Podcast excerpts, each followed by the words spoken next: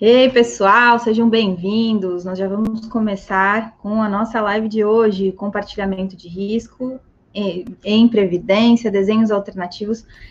E eu tô aqui hoje com a presença especial. Tudo bem, Cícero? Seja bem-vindo. Tudo bom, Marcos? Como vai? Prazer estar aqui com, vocês aí, com você principalmente. Uma Obrigada. honra. Esse é o Atuário e Gestão de Risco Podcast. Eu sou Maris Carolina, estou aqui hoje com o professor Cícero Rafael Dias.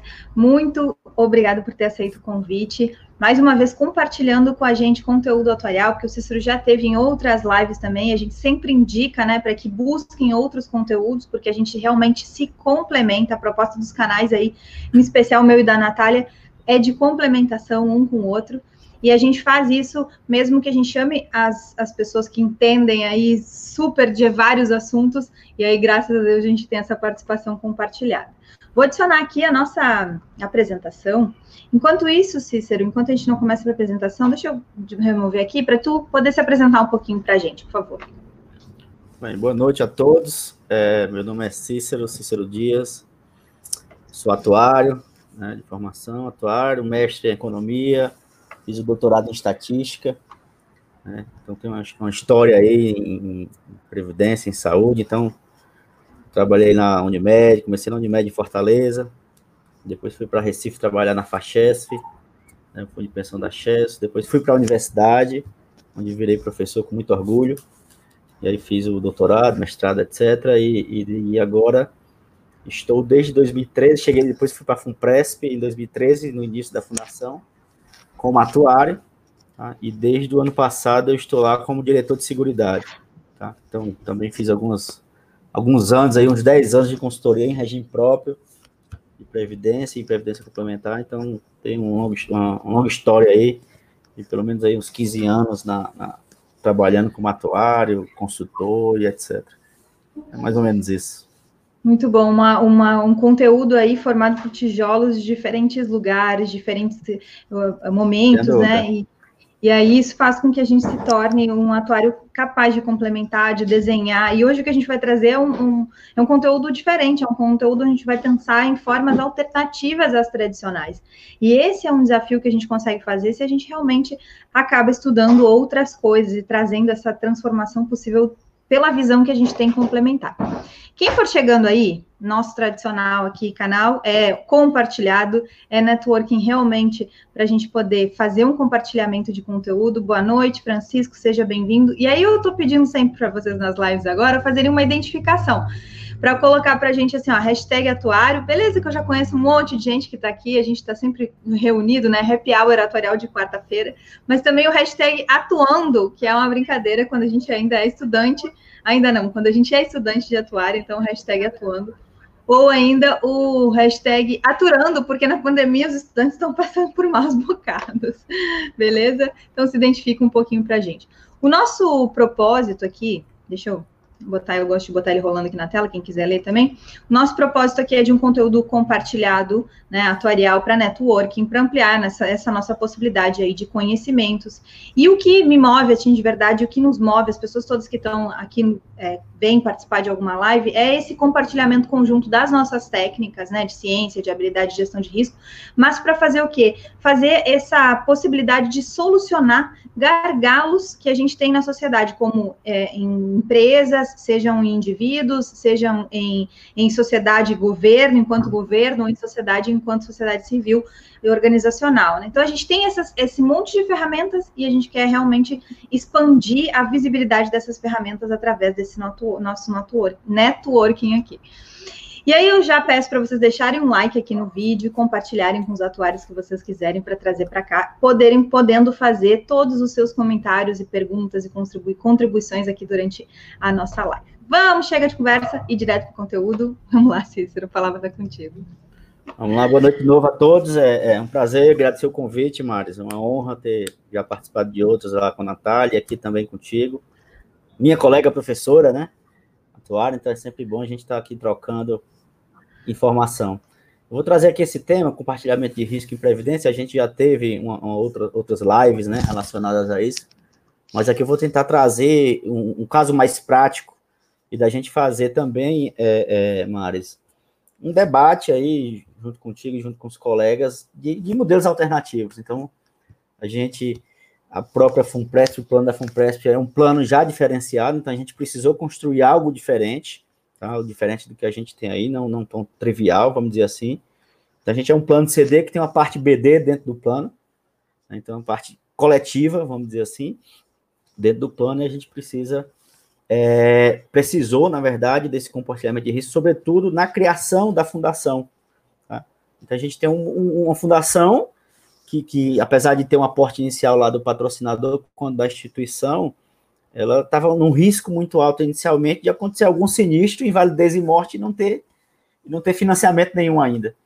Né? Então, esse era o desafio inicial, o desafio de construir a fundação, e a gente precisou, então, dentro do primeiro ano, a gente estudou as formas de compartilhamento de risco. Tá? E é importante dizer também, Omares, que a gente administra dois planos, né? O plano do Poder Executivo e o plano do Poder Legislativo. Poder, do Poder Executivo, é a escala é bem maior de absorção de risco, eu vou mostrar aqui algumas coisas para vocês, mas em relação ao Legislativo, é um plano muito pequeno, é um plano CD pequeno com componente de risco atuarial dentro do plano. Tá? Invalidez, morte e sobrevivência.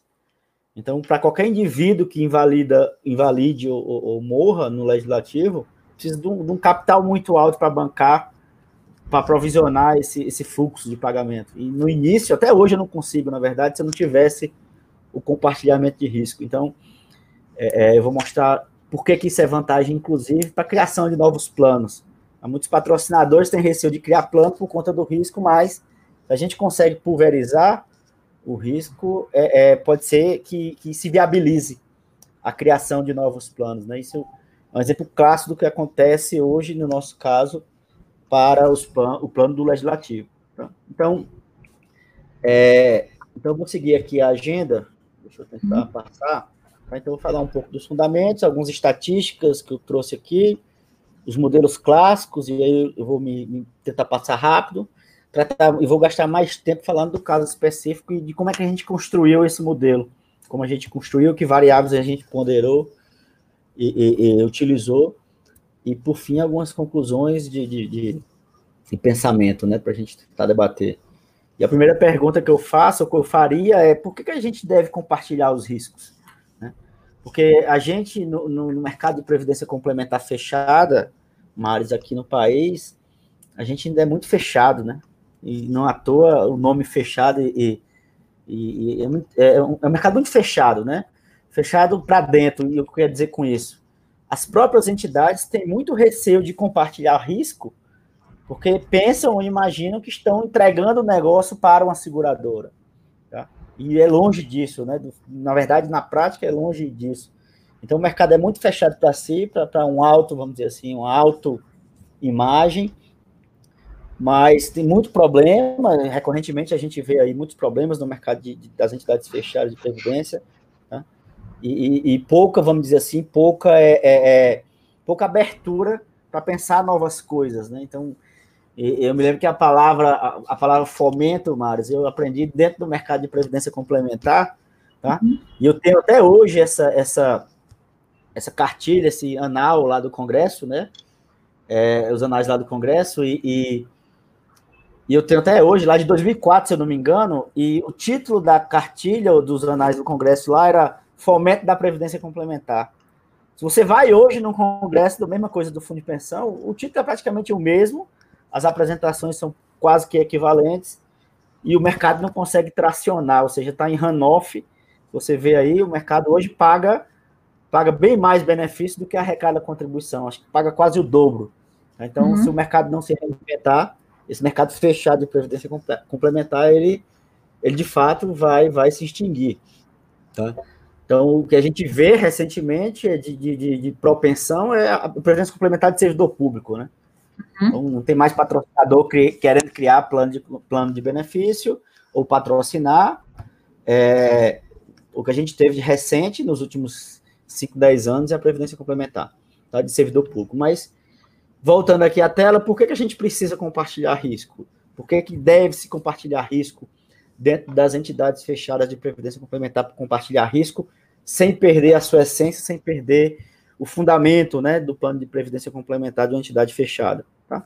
Então, eu trouxe aqui alguns exemplos para a gente pensar um pouco de, de, de, casos de exposição a riscos que a gente vive no dia a dia e nem sempre está antenado para isso, ou nem sempre está preocupado com isso. Né? Então, aqui é só para ilustrar e divertir um pouco, a gente tem alguns casos absurdos aí de exposição a risco, que, os, que, que as pessoas se, se, se põem né, e, e nessa situação. Aqui tá. E, e, e, nem sempre é. estão. Eu, eu, gosto muito de pegar essas figurinhas, eu vou pegando e vou acumulando. Tem um numa delas aí, não. Ah, como? Desculpa. Tem um ah, liberado uma delas aí, não? É.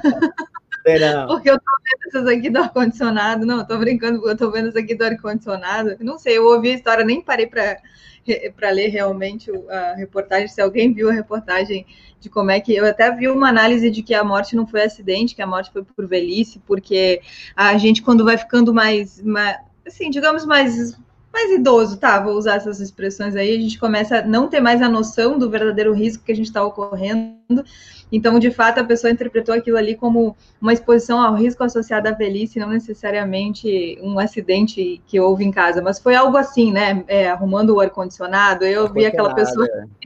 pendurada na janela. casos aí é o cara, o cara na água aí, com, com fazendo, sei lá, bebendo aí na água e com a extensão é elétrica em cima da chinela boiando aí, etc, né?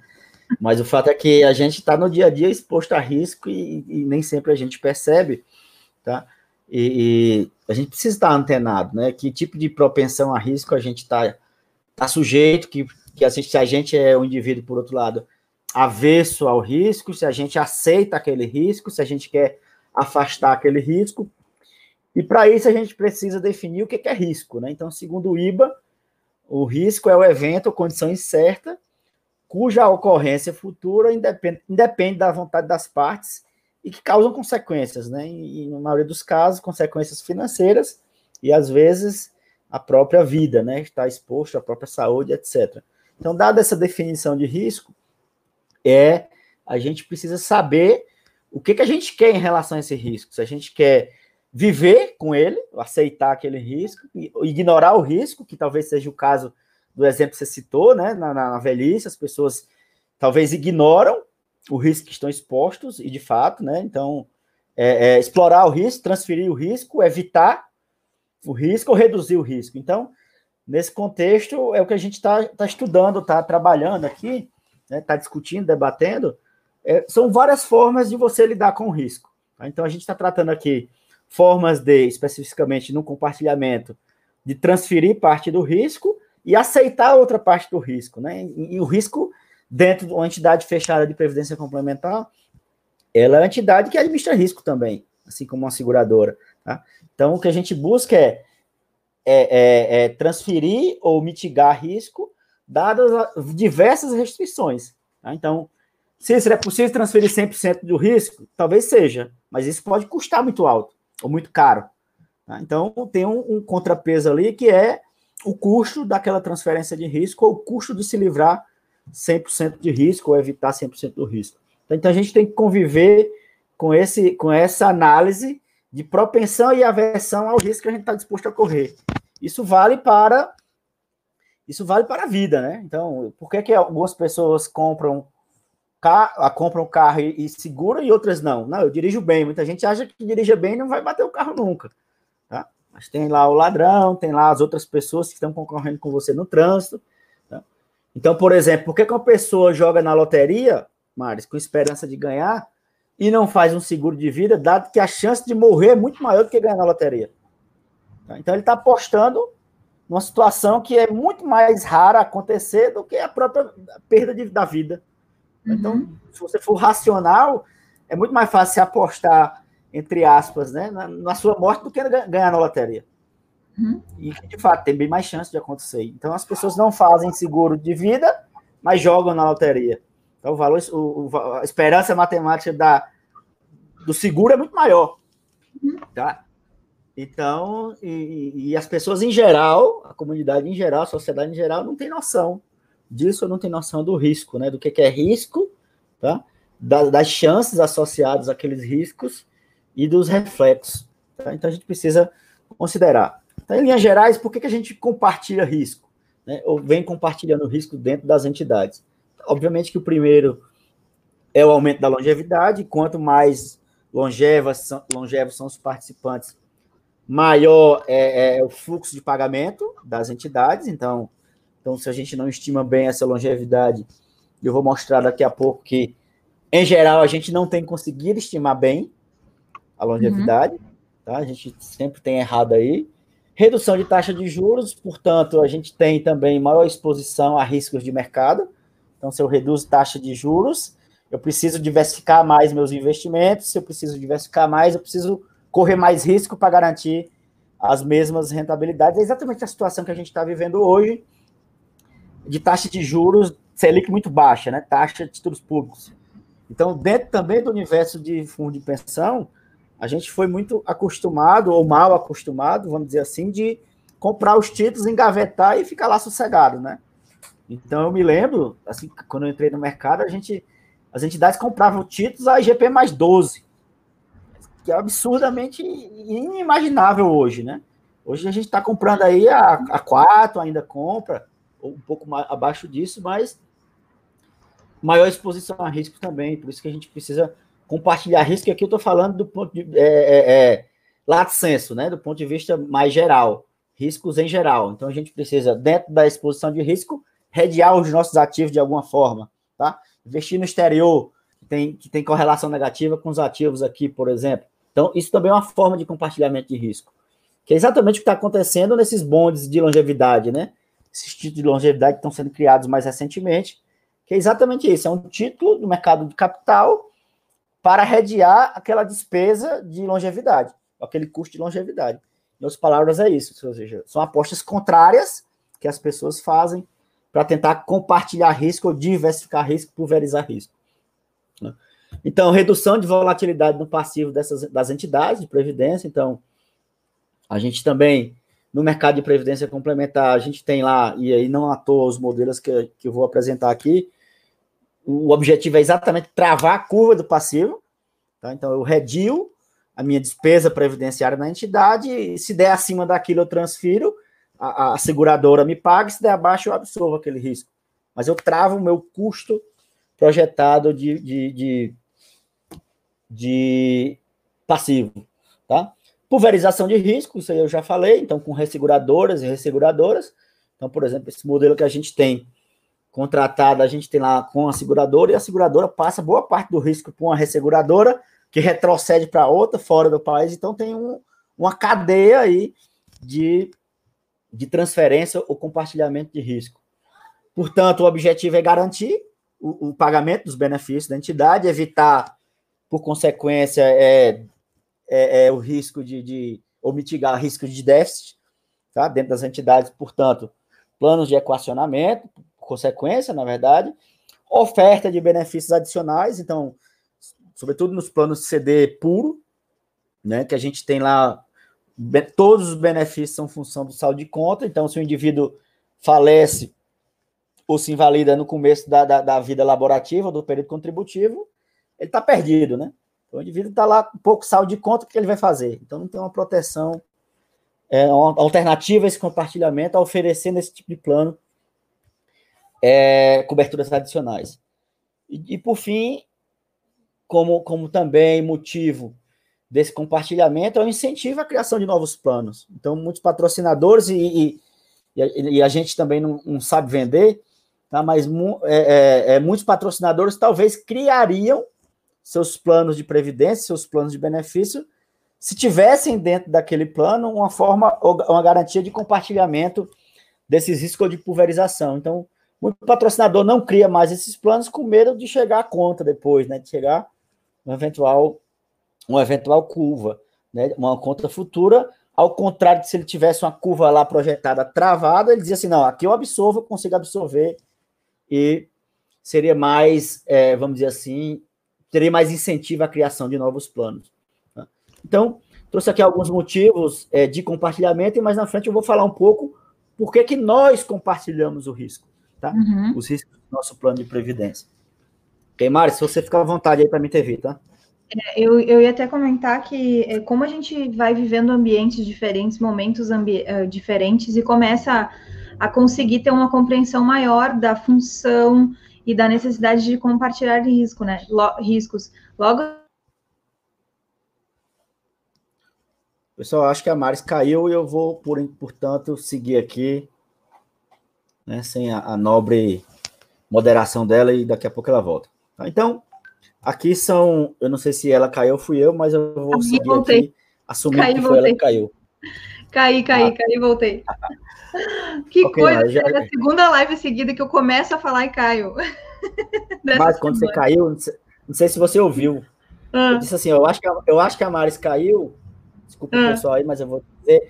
Eu falei, eu acho, eu acho que a Maris caiu, eu vou continuar aqui sem a nobre moderação dela, mas eu vou continuar assumindo que ela caiu e não fui eu. Sido eu ia continuar falando só aqui. Deixa eu é, falar, mas... eu, eu, ia comentar sobre essa redução aí das taxas de juros, né? Em momentos, por exemplo, se a gente estivesse falando na necessidade de compartilhar risco por conta das taxas de juros há 20 anos atrás, e não que a gente já não falasse dessa necessidade e já não projetasse as quedas das taxas de juros no início dos anos 2000, a gente já falava sobre isso, a gente atuário, né? Quando eu quero dizer, porque a gente já tem essa percepção mundial do que aconteceu em relação às taxas de juros e tudo mais mas a gente conseguiria, conseguia ter menos uh, dados para sustentar essa nossa necessidade. Então, o que eu acho que salta aos nossos olhos é essa compreensão do momento que a gente está enquanto sociedade, do momento enquanto a gente está, por exemplo, agora quando a gente for olhar a longevidade, a longevidade de outros lugares, ela, ela pode sim ser uma proxy para a gente pensar o que vai acontecer com a nossa evolução social. Não exatamente igual, não exatamente, mas assim, ela nos dá a luz das possibilidades. E ali surgem também motivos que talvez há 20 anos atrás a gente não enxergava em relação à taxa de juros, e hoje a gente não enxerga em relação à longevidade, motivos para compartilhar riscos. Né? Então, assim, isso me salta aos olhos quando a gente começa a falar em compartilhamento de riscos. São coisas que a gente sabe que existem, que tem variabilidade, mas que de fato, se a gente for olhar os dados, a gente não consegue comprovar imediatamente a grande variabilidade que existe por trás das ocorrências dos riscos. Perfeito, assim, Maris, tudo, tudo que, que tem variabilidade você consegue securitizar. A verdade é essa, porque sempre vai haver apostas contrárias, né? Uhum. Alguém vai apostar que vai crescer, alguém vai apostar que vai diminuir, tá? E, e, e, dá negócio, em outras palavras, né? Se Exatamente. dá negócio, a gente não conseguiu tracionar ainda, mas tudo que tem variabilidade é, é possível securitizar.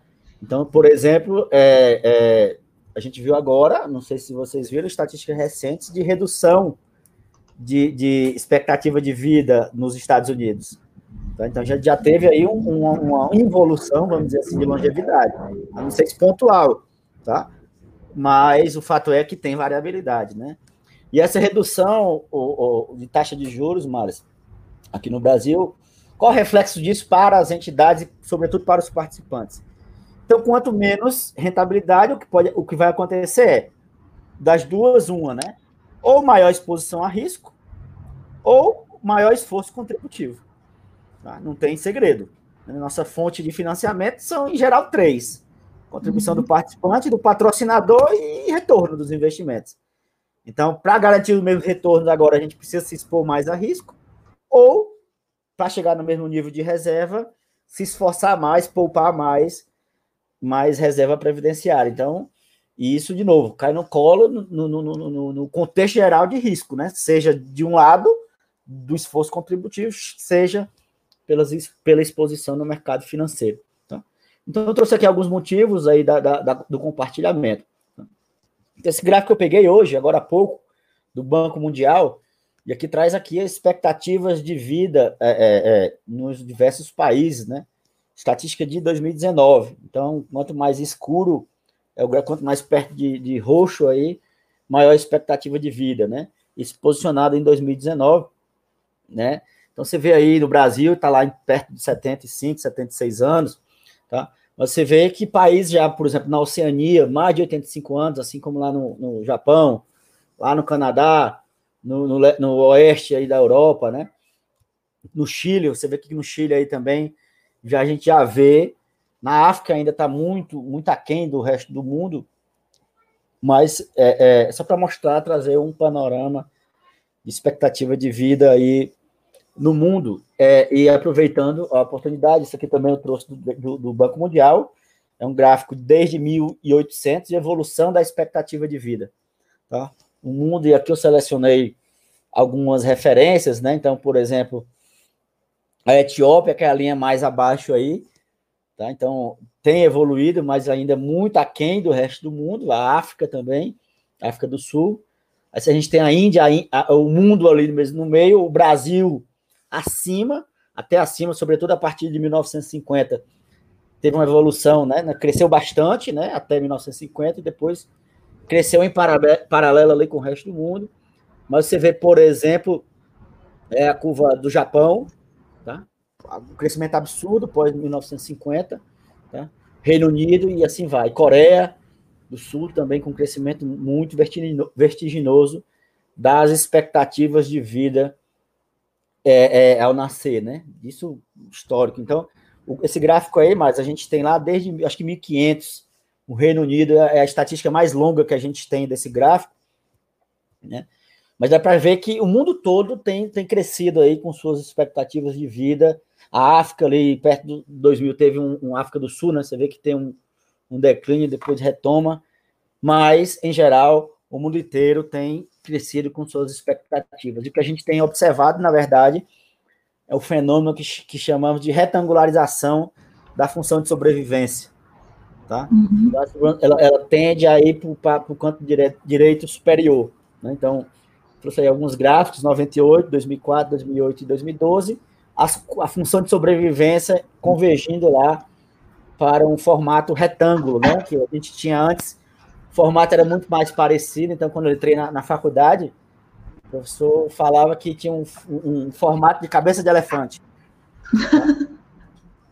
E aí ela está ela tá se retangularizando, né? Isso demonstrando uhum. um pouco é, é, é, a evolução da, da longevidade ou da função de sobrevivência, e aqui eu trouxe o caso Brasil e aqui Tábua IBGE, tá? Então, isso está acontecendo no mundo todo, né? Esse fenômeno aqui, não só no Brasil, isso tem, traz muitos desafios, né? Desafios, de uhum. novo, da gente conseguir pagar benefícios vitalícios aos nossos participantes. E aqui Sabe também, você... Pode falar. Antes de tu, na, na, nas sextas-feiras de tarde, às duas horas da tarde, já vai, essa semana vai ser a décima semana já que eu dou aulas ao vivo sobre conteúdos atuariais, né? A gente pega alguns tópicos de atuária e, a gente ficou, na realidade, três lives também falando sobre habilidades e a importância de a gente entender alguns bloqueios que podem estar tá, é, é, nos desfavorecendo na hora de desenvolver algum tipo de habilidade do atuário tipo 6 e essa coisa da gente ter mais conectividade social. É, mas uma da a primeira live que eu fiz, se eu não me engano, e até vou botar o link aqui nos comentários, mas foi a primeira de conteúdo que, que eu fiz, eu falei sobre retangularização da curva e a questão da mudança do Lex Point, que é aquele ponto onde eu tenho o aumento do W e ao mesmo tempo o aumento da expectativa média, né? A gente pode calcular isso.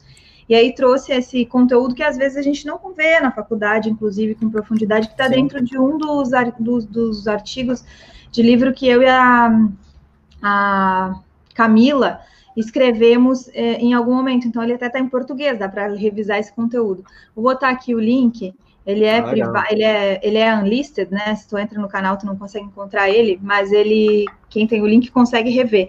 E aí é bem legal, porque eu realmente peguei as fórmulas, abri, mostrei o que, que era uma coisa, o que, que era outra, e, e aí o estudo dessas duas coisas, da retangularização e de do deslocamento do, do ômega, né, do ponto final. Quer dizer, a gente tem dois movimentos aí que a gente poderia, inclusive, separar nas nossas análises quando a gente está fazendo uma análise profunda de tábua, de população.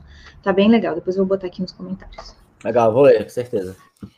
E aqui esse gráfico é, traz um pouco da, dos erros de estimativa né, que a gente tem feito aí. Aqui, é, é, esses dados é de homens no, do Reino Unido. Uhum. Então, as curvas, por exemplo, é, é, a curva pontilhada mais abaixo, isso é uma previsão feita em 1977, tá? Então, bem longe do que aconteceu de fato, a última estimada é a preta, tá? A atual, na verdade, é a preta, então, então, se tivesse acertado essa curva pontilhada, deveria estar perto da preta. Tá? Então, e a cada ano os valores projetados estão, no, é, é, a gente está errando sempre, né? Está errando sempre. Então, a última previsão, por exemplo, é a de 2010, a partir da preta, Tá? A preta é a ocorrência. tá? E ele, de novo, provavelmente o que a gente pode ver, de novo, é que uma nova previsão, talvez em 2020, esteja de novo acima dessa última. Então, a gente não tem conseguido, os atuários, os demógrafos, os estatísticos, não tem conseguido é, acertar nessa conta. E aí, mais um motivo, tá? Com, pela dificuldade de a gente projetar isso com mais assertividade, é que a gente tem a possibilidade de securitizar ou de tornar, de tornar negócio, né? De tornar negócio de compartilhamento de risco entre instituições. Tá? Muito bom. E aqui é só para ilustrar também é, taxa de juros, aqui esse gráfico que eu peguei hoje. Então eu peguei aqui desde 2005, então é, declínio absurdo, né? É, é, é, da taxa de juros e, e nos, nos obriga a correr mais risco dentro das entidades como participantes ou é, é, nos esforçar mais do ponto de vista contributivo. Tá? E aí, você imagina hoje ter muita entidade é, é, com equacionamento, mas imagine com essa situação aqui, onde elas vão precisar correr mais risco, né? Então o cara está lá no, no equacionamento e tem que fazer um esforço contributivo maior, por exemplo. Então é, é uma expressão que a gente usa no Ceará, além da queda do coice, né? Muito bom.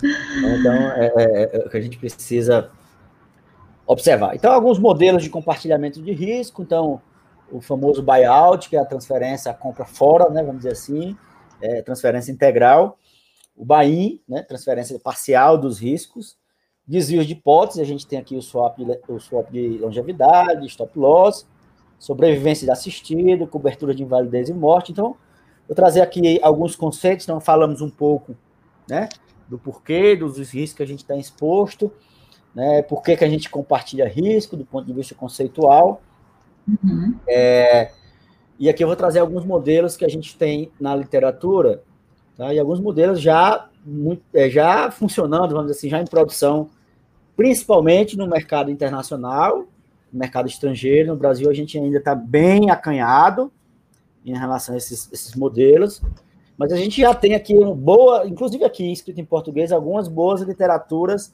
a respeito desse modelo, né? Então, é, é, tem algum, algumas, algumas referências boas. Tá? Então, a transferência integral, então essa é uma referência muito boa, publicada na, na, na revista brasileira de risco e seguro, um artigo muito legal, onde ele fala dos modelos, eles falam, inclusive, o modelo de securitização, de bondes, de longevidade. Esse modelo é o buyout, onde a, a seguradora compra lá ou transfere o, o risco integralmente para a seguradora e a seguradora que paga o participante. É como se, se você entregasse o dinheiro equivalentemente, entregasse o dinheiro no ato da concessão do benefício, você fosse lá na seguradora, a entidade comprasse uma anuidade numa seguradora. Tá? Então, a seguradora, agora você paga o benefício aí, por uhum. exemplo. Né? Isso lá na, na uma opção, né, no, no, final. Tá? Mas aqui, é durante a, a, a, a isso aqui funciona também é, durante o período contributivo né, do participante. Então, isso aqui é muito viável, por exemplo, para entidades pequenas. Entidade uhum. pequena ali, com, com, com, com, pouco potencial, vamos dizer assim, de criar sua própria estrutura, porque o custo operacional de uma entidade é muito alto. Então, o que, ela faz? Ela arrecada ali, na verdade, nem arrecada, né? Ela, ela trabalha, vamos dizer assim, como se fosse o RH do patrocinador como política de recursos humanos, e aí transfere o risco para ser seguradora, ou para uma seguradora, né? Fazer uma comparação aqui, tu me corrija se eu estiver errado. É como se, a gente, se ela trabalhasse lá, se a gente fizer um paralelo com seguros, é como se ela fizesse só a corretagem. Perfeito, exatamente. Ela seria uma perna ali do patrocinador que transfere os ativos e passivos para o segurador, que vai pagar lá o participante diretamente. Tá? Isso aqui a gente não tem dessa forma no Brasil, porque a legislação hoje impede que haja relacionamento aí entre a seguradora e o participante, tá? Então ela exige que a relação seja estritamente entre participante e fundo de pensão, tá? Isso é um modelo muito praticado fora, como eu já falei, e, e na verdade, de alguma forma, isso aconteceu, é, é, não, não tão plenamente como isso, mas com a privatização de alguns bancos estaduais, onde transferisse o, o risco, né? Então, existia a entidade, a diferença aqui é que acabou a entidade, né? A, nesse exemplo que eu estou dando de, de, de, de, privatizações. O que aconteceu, por exemplo, o banco, vou dar exemplo, Banco do Estado de Pernambuco, ele foi privatizado, acho que, se eu não me engano, o Banco Real, a época, comprou. O que é que eles fizeram lá? Então, eles transferiram. Todo mundo agora vai para a seguradora do banco, transferiu as pessoas para a seguradora do banco. Né? Então, entregou lá o banco a gestão. É um pouco diferente do que está aqui. Aqui é, permanece a existência do fundo de pensão, onde ele transfere toda essa gestão para a resseguradora que paga os benefícios aos participantes. Seria o, o, o famoso buyout. O buy é mais ou menos o que a gente tem feito na Funpresto, de alguma forma.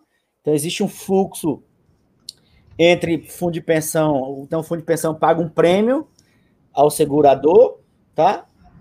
Que na ocorrência de sinistros recebe aqueles benefícios e a partir daí paga benefício diretamente ao participante. Esse é o modelo clássico aqui utilizado no Brasil. E aí está entre parênteses resseguradora. Agora a gente é possível né, contratar diretamente, antes não era, não era possível contratar, isso é recente, uma resolução do CNSP, Conselho Nacional de Seguros Privados, que os fundos de pensão podem contratar diretamente resseguradoras. Tá? Uhum. Então a gente ainda não. A gente ah, quer, então antes, antes era permitido mais contratar só seguradora. Tá? Então, agora eu posso contratar uma entidade diretamente à resseguradora. resseguradora. É, essa, referência, essa referência aí é aquele artigo da Revista Brasileira de Risco e Seguros que o César escreveu com, com alguns outros atuários. Né? Eu botei ele aqui nos comentários do vídeo no YouTube para quem quiser acessar ele depois, mas também eu vou subir ele lá no canal do Telegram, junto com a apresentação também do Cícero. É importante que até agora, em todas as lives, a gente ainda não teve uma discussão desses modelos né, de transferência de risco, então realmente é algo que a gente precisa debater. Aí eu vou colocar aqui, aproveitar essa interação que a gente está tendo aqui, e vou botar os nossos comentários aqui. Ó. O Wesley está comentando que acompanha de perto o tema desde 2004. Temos muito para evoluir. O mercado como um todo só tem a ganhar.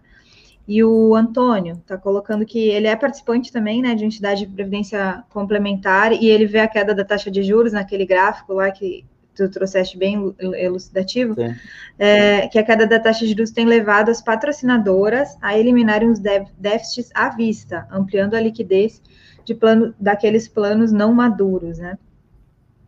É de fato, isso tem acontecido porque com a queda da taxa de juros, quem está comprado, o valor do título, o PU, o PU aumenta, né?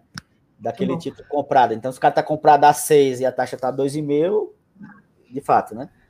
Eles... Aí Thaís está aqui dando boa noite também. É, aqui botei as referências. Nelson, boa noite. Entidade fechada de previdência complementar é, pode contratar é, resseguradoras. Ah, mas só as locais pela norma, né? Porque daí a gente tem que pegar lá a referência. A Letícia teve aqui no canal falando sobre resseguro, e aí fez essa revisão aí, para quem é, ainda é, desconhece, mas a gente tem essa divisão dos tipos de resseguradores, né? Locais, admitido e, e. Qual é o nome do outro que agora fugiu?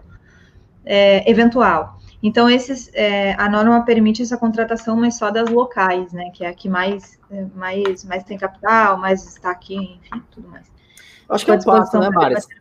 Muito bom. É um, é, é um passo, né? Contratar as locais. Eu acho que depois abre, porque no mercado também de previdência complementar, até pouco tempo atrás, a gente não podia investir no exterior. Uhum. Né? Então, Natália pode... Então. Muito bom. Natália chegou aqui também. Boa noite, Natália, querida. Seja bem-vindas. Carlos está aqui também. Seja bem-vindo. Rafael, Rafael também. Ó, todo mundo foi chegando aqui, já foi colocando na tela. Então, vamos seguir com o conteúdo. Então, e aqui é, é o modelo Bahia, o modelo que a gente tem lá adotado, tá? É, como o próprio Nelson falou aí, de fato, hoje a gente só pode contratar resseguradoras locais, mas eu acho que, acho que um próximo passo evoluir, porque quanto mais a gente tiver de, de possibilidade, né, mais a gente consegue pulverizar esse risco, mas não concentra, então... É, é, é, mas o fato é que, mesmo com, com as seguradoras locais, o importante é que, é que a gente bata preço, né, Maris? Então, é, bater preço é por que, que, eu, por que, que eu não transfiro o risco, né, já tem esse detalhe, se aquela seguradora tem condições de cobrar um preço menor do que eu mesmo cobro dos participantes. Tá? Então, por que, que eu vou manter esse, além de manter o risco com um custo maior, por que, que eu não transfiro a um custo menor? Pode ser que alguma seguradora ou resseguradora tenha condição de absorver esse, o risco dessas entidades por um custo muito menor, porque ela tem lá uma maior capacidade de diversificar, vamos dizer assim. Tá? Então, é, é, é, é importante que a gente tenha mais, mais vamos dizer assim, é, mais operadores né, dentro desse mercado de compartilhamento de risco. Hoje a gente está um pouco restrito aí, como o Nelson, o Nelson, o Nelson acabou de falar. E a gente tem aqui o modelo também de desvio de hipóteses, tá? Também já colocado, e aqui é, é, é a gente a mesma relação da, da, da seguradora com, com a entidade e o, e o, pagamento da entidade com o participante, aí está escrito patrocinador, mas entidade, então a seguradora paga, é, faz pagamentos periódicos baseado na diferença entre o que foi pago e projetado. Então é como se eu travasse literalmente aqui a curva, né? Então traga, trava a curva de mortalidade é, sobre essa curva de, de, sobrevivência, sobre essa curva se impõe lá um, um, delta, um prêmio de risco e transfere. Tá? Então, sempre que estourar esse limite ou desviar esse limite, a seguradora a seguradora banca a diferença, né? Então, transferência em geral para nós aqui no Brasil hoje, diferença de hipótese biométrica, desvio de hipótese, é uma generalização né, do modelo é, de desvio de hipótese, que eu já falei. Part, é, é, o participante recebe benefício de novo da entidade, e aqui a gente pode aplicar a, a, a planos BD, CDs e qualquer tipo de plano, na verdade. Então, esses modelos. E aqui a gente tem o swap de longevidade, onde a gente tem é, é, um, uma transferência de um fluxo fixo do fundo de pensão para a seguradora, em troca disso, a, a variabilidade eventual a, sobre aquele fluxo fixo, a seguradora indeniza o fundo de pensão que paga lá os assistidos, né? Aos os aposentados lá da entidade. Então, a gente tem aqui o que a gente tem de incerto é esse fluxo de caixa, paga aos assistidos, esse flutuante, porque a gente não sabe com certeza como é que essas pessoas vão viver, se vão viver mais ou menos, etc. Então, em uhum. troca disso, a gente transfere um fluxo fixo ao segurador, ressegurador, de novo, né?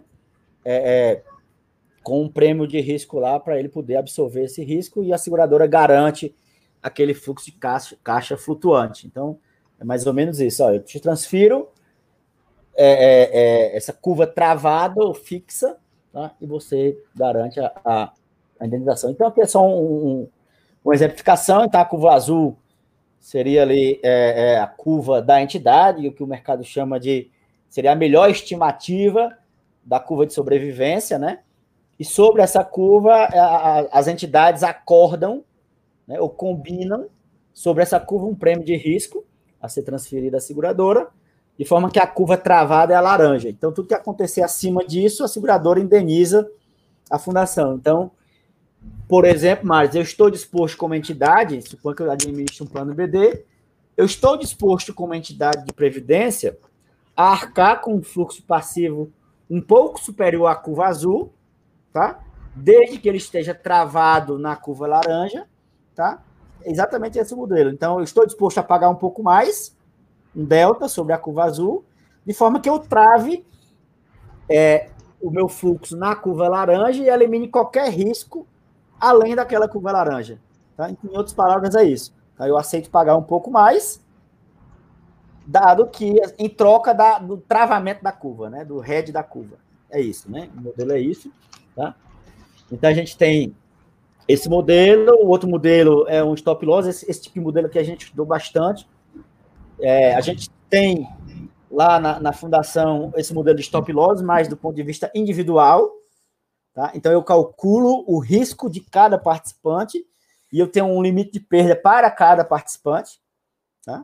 Então, eu passo uma régua para cada participante. Esse modelo aqui é da curva de todo o, o, conjunto de, dos participantes. Né? Então, de novo, aqui eu travo a curva e consigo pagar ou aceito pagar um prêmio de risco em, em, em troca é, do travamento daquela curva. Então, tudo que e aí a seguradora aceita correr risco além da curva laranja por esse prêmio de risco. Né? A diferença do modelo anterior é sempre que ocorre coisa abaixo, há também uma troca de fluxo entre entidade e seguradora. Vou até voltar aqui um pouco. Tá? Então, aqui nesse caso, toda vez que há um, um, caso abaixo, a seguradora garante ou é responsável pelo pagamento da diferença entre o, o ponto e a curva acordada. Tá? No stop loss, não. Tudo que acontecer acima, a, a seguradora é, a seguradora banca. Então, o que acontece é, no primeiro modelo do swap, existe o que a gente está travando é a volatilidade da curva, né? Acho que até o Wesley está escrevendo aí. Exatamente isso. Então, eu travo lá, eu volto sempre para a curva acordada. Tá? Nesse caso, não, eu travo a volatilidade acima da curva. Em outras palavras, o que a gente faz, de fato, Wesley, é, é concentrar a nossa distribuição de perda, né? Então, reduzir a variância da nossa distribuição de perda. O que eu estou fazendo aqui é isso. Tá? Então, a curva aqui podia estar toda num zigue-zague em torno dessa curva azul aí. Tá? O que eu faço é, não, eu aceito pagar um pouco mais, dado que esse zigue-zague seja eliminado, né? É, é, esse é o modelo. Tá? E a gente tem um modelo lá de sobrevivência do assistido, tá? então aqui muito para, por exemplo, plano de CDs, é muito bem aplicado, então o cara acumula lá um milhão de reais, lá na data da aposentadoria ele aceita ter o benefício concedido por um prazo certo, correspondente, por exemplo, a 800 mil, e os outros 200 mil ele paga à vista lá para um benefício de sobrevivência após esse prazo da renda certa. Tá? Então, é, é, então ele, ele concede o benefício, está escrito o prêmio de longevidade, então ele reduz um pouco a reserva para a concessão do benefício dessa renda temporária, então ele vai consumindo a renda, aí a partir daí, aquele prêmio de longevidade vai servir. Então a, a entidade ou o fundo de pensão paga essa renda temporária, tá? Por aquele prazo, e se o indivíduo permanecer vivo além daquele prazo, o que ocorre é aquele prêmio de longevidade civil para financiar o, o, a cauda longa dessa curva de longevidade. Né? Então, esse é um modelo muito aplicado também. A gente já tem, os colegas já falaram em outra oportunidade aí, esse modelo. Tá? Aqui tem muito questionamento, houve muito questionamento, Maris, nesse tipo de modelo, no desenho, sobretudo com os órgãos de fiscalização, era em que momento se paga esse prêmio de longevidade? Né? Na data da adesão, na data da concessão, na uhum. data do final da, da, renda temporária, tá? Então, ou seja, lá, ah, então, muito, muito, muito risco né, envolvido. Na data da adesão, acho que não teve nenhuma seguradora que bancasse esse risco, pelo menos uhum. até hoje. Então, não, o risco é muito alto de eu carregar até lá, o cara pagando hoje, então, não, não, não, não conheço, tá? Então, o modelo que a gente tem hoje na prática, funcionando em produção, é esse pagamento de longevidade no ato da concessão do benefício de renda certa. Então, cheguei na data da minha aposentadoria, tenho um milhão de capital, de reserva, vou ter a renda certa concedida com 800 mil, tá? então esses 200 mil é transferido para a seguradora e ela garante o pagamento vitalício após esse prazo da renda temporária. Então, esse é o modelo que a gente tem mais comum sobre esse sobrevivência do assistido. Tá. Porque daí também, nesse momento, já se reduz muito mais a volatilidade, da, na realidade, a previsibilidade do que, que vai acontecer, né? Porque eu já Perfeito. tenho se vai tempo dos 15 anos, dependendo da expectativa de vida que aquela, no momento da concessão do, do benefício, né?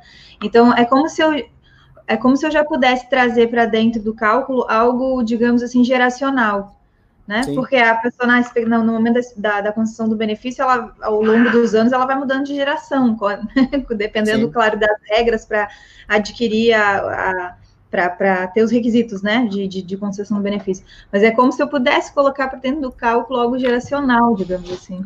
Esse modelo ainda é muito novo, né? A gente, é, é, eu acho que no Brasil não tem nenhum caso ainda, tá, de, de, de ocorrência efetiva. Então tem lá contratado, mas não ocorreu ainda nada, os colegas aí, se tiverem alguma evidência, pode até citar, mas apesar de, de, a gente ter contratos entre entidades e seguradoras, a gente não tem nenhum caso ainda onde o, participante pagou o prêmio lá de longevidade para ter direito lá na frente, ou seja, no ato da concessão, para ter direito aquela renda vitalícia paga pela seguradora. E eu acho também que não tem nenhuma seguradora ainda pagando essa renda vitalícia é, é, de planos de entidades fechadas. Tá? Ah, o Nelson está gente... trazendo outro aspecto importante aqui, que é a seguradora bancar na data de adesão teria que também dar o direito às questões de resgate, né? E as normas de seguro são um pouquinho diferentes. Pois é, o, então. É isso, o, o oferecimento na data de elegibilidade, para que não dê direito e não fique em desacordo com o plano da entidade fechada.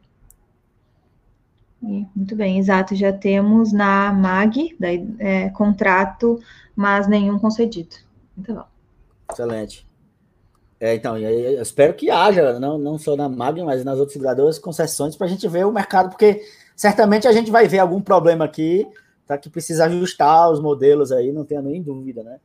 Mas o fato, tem essa questão do resgate, isso também, os órgãos de fiscalização, eles, eles se bicaram muito, vamos dizer assim, tanto da, da, da, das seguradoras quanto das entidades fechadas em relação qual era o modelo viável, tá? Porque de fato é, é tem o, o, cara pode sair no meio do caminho e aí o que aconteceu com aquele prêmio que ele pagou à seguradora?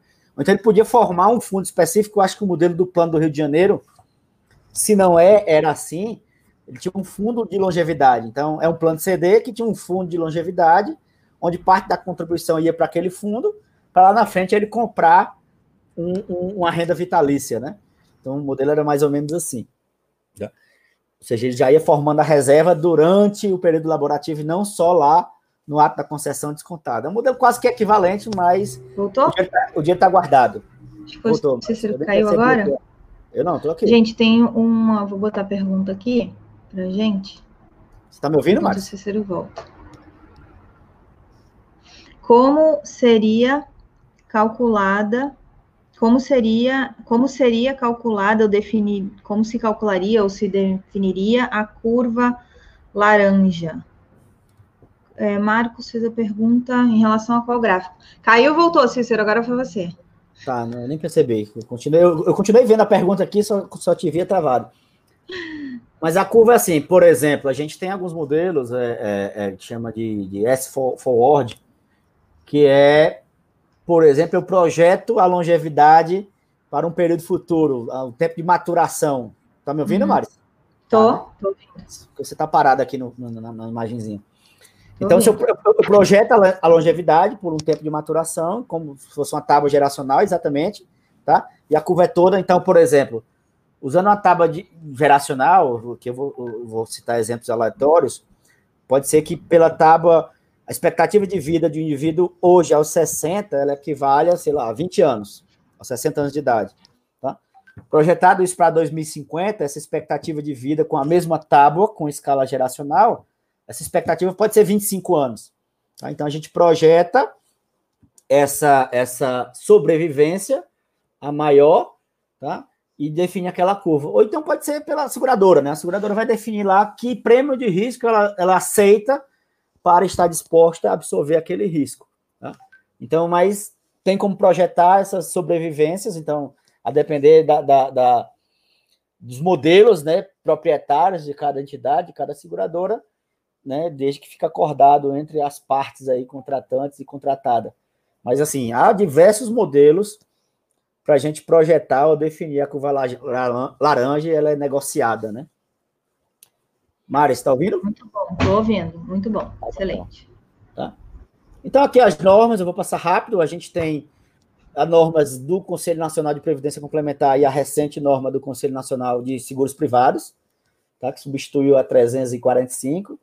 Então, a primeira é, é, dispõe sobre a contratação desse tipo de seguro das entidades, entidades seguradoras, para companhias seguradoras, e a 385 é o contrário, né? A possibilidade das seguradoras oferecer esses produtos às entidades. Então, como o mercado tem reguladores diferentes e fiscalizadores, CNPC e, CNP, e CNSP, e SUSEP e Previc, respectivamente, a gente tem um, um, um, um permite a contratação, a compra, e o outro é para permitir a venda, né? Em outras palavras, é isso, essas normas, tá? Então, a 17 2015 permite a, a, as entidades contratarem tá, esses tipos aí, invalidez do participante, morte, sobrevivência e desvio de hipótese, tá? deve estar no regulamento estabelecido. E, de novo, ó, é vedada a celebração de contrato, onde o pagamento seja diretamente do seguro né, ao participante, haja transferência de participante e transferência de reserva para a seguradora. Então, a gente precisa talvez assim não estamos maduros o suficiente no mercado de previdência complementar, mas flexibilizar talvez isso um pouco mais no futuro.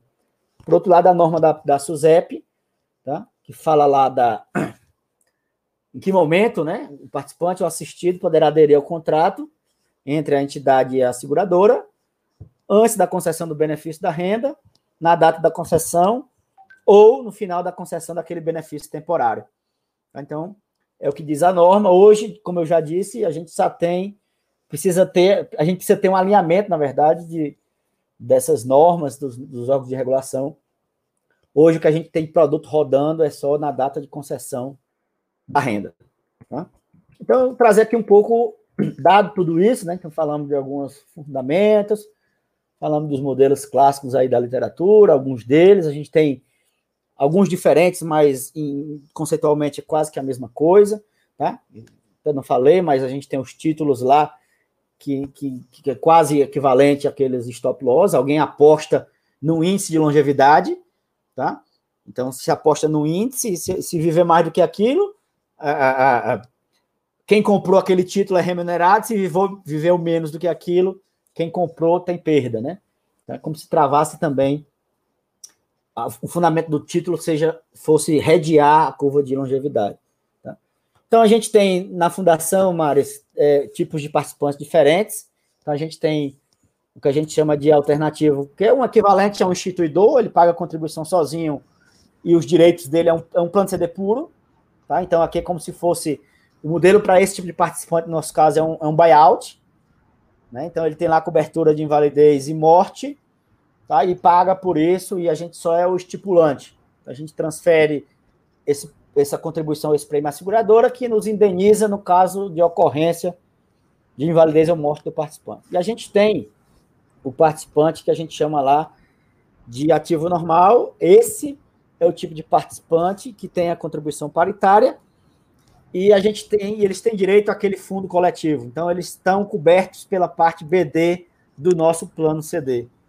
Tá? Então, eles uhum. são cobertos por invalidez e morte e sobrevivência.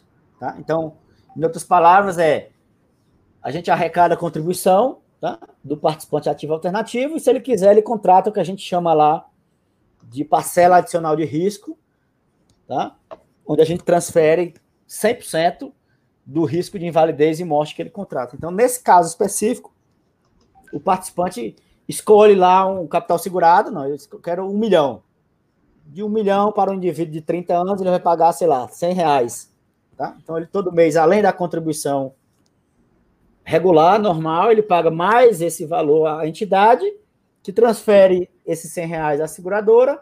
Se o participante se, invalidar, se invalidar ou morrer, a seguradora indeniza aquele um milhão à seguradora, a fundação, desculpa, que soma esse um milhão à reserva dele e paga um benefício temporário, tá?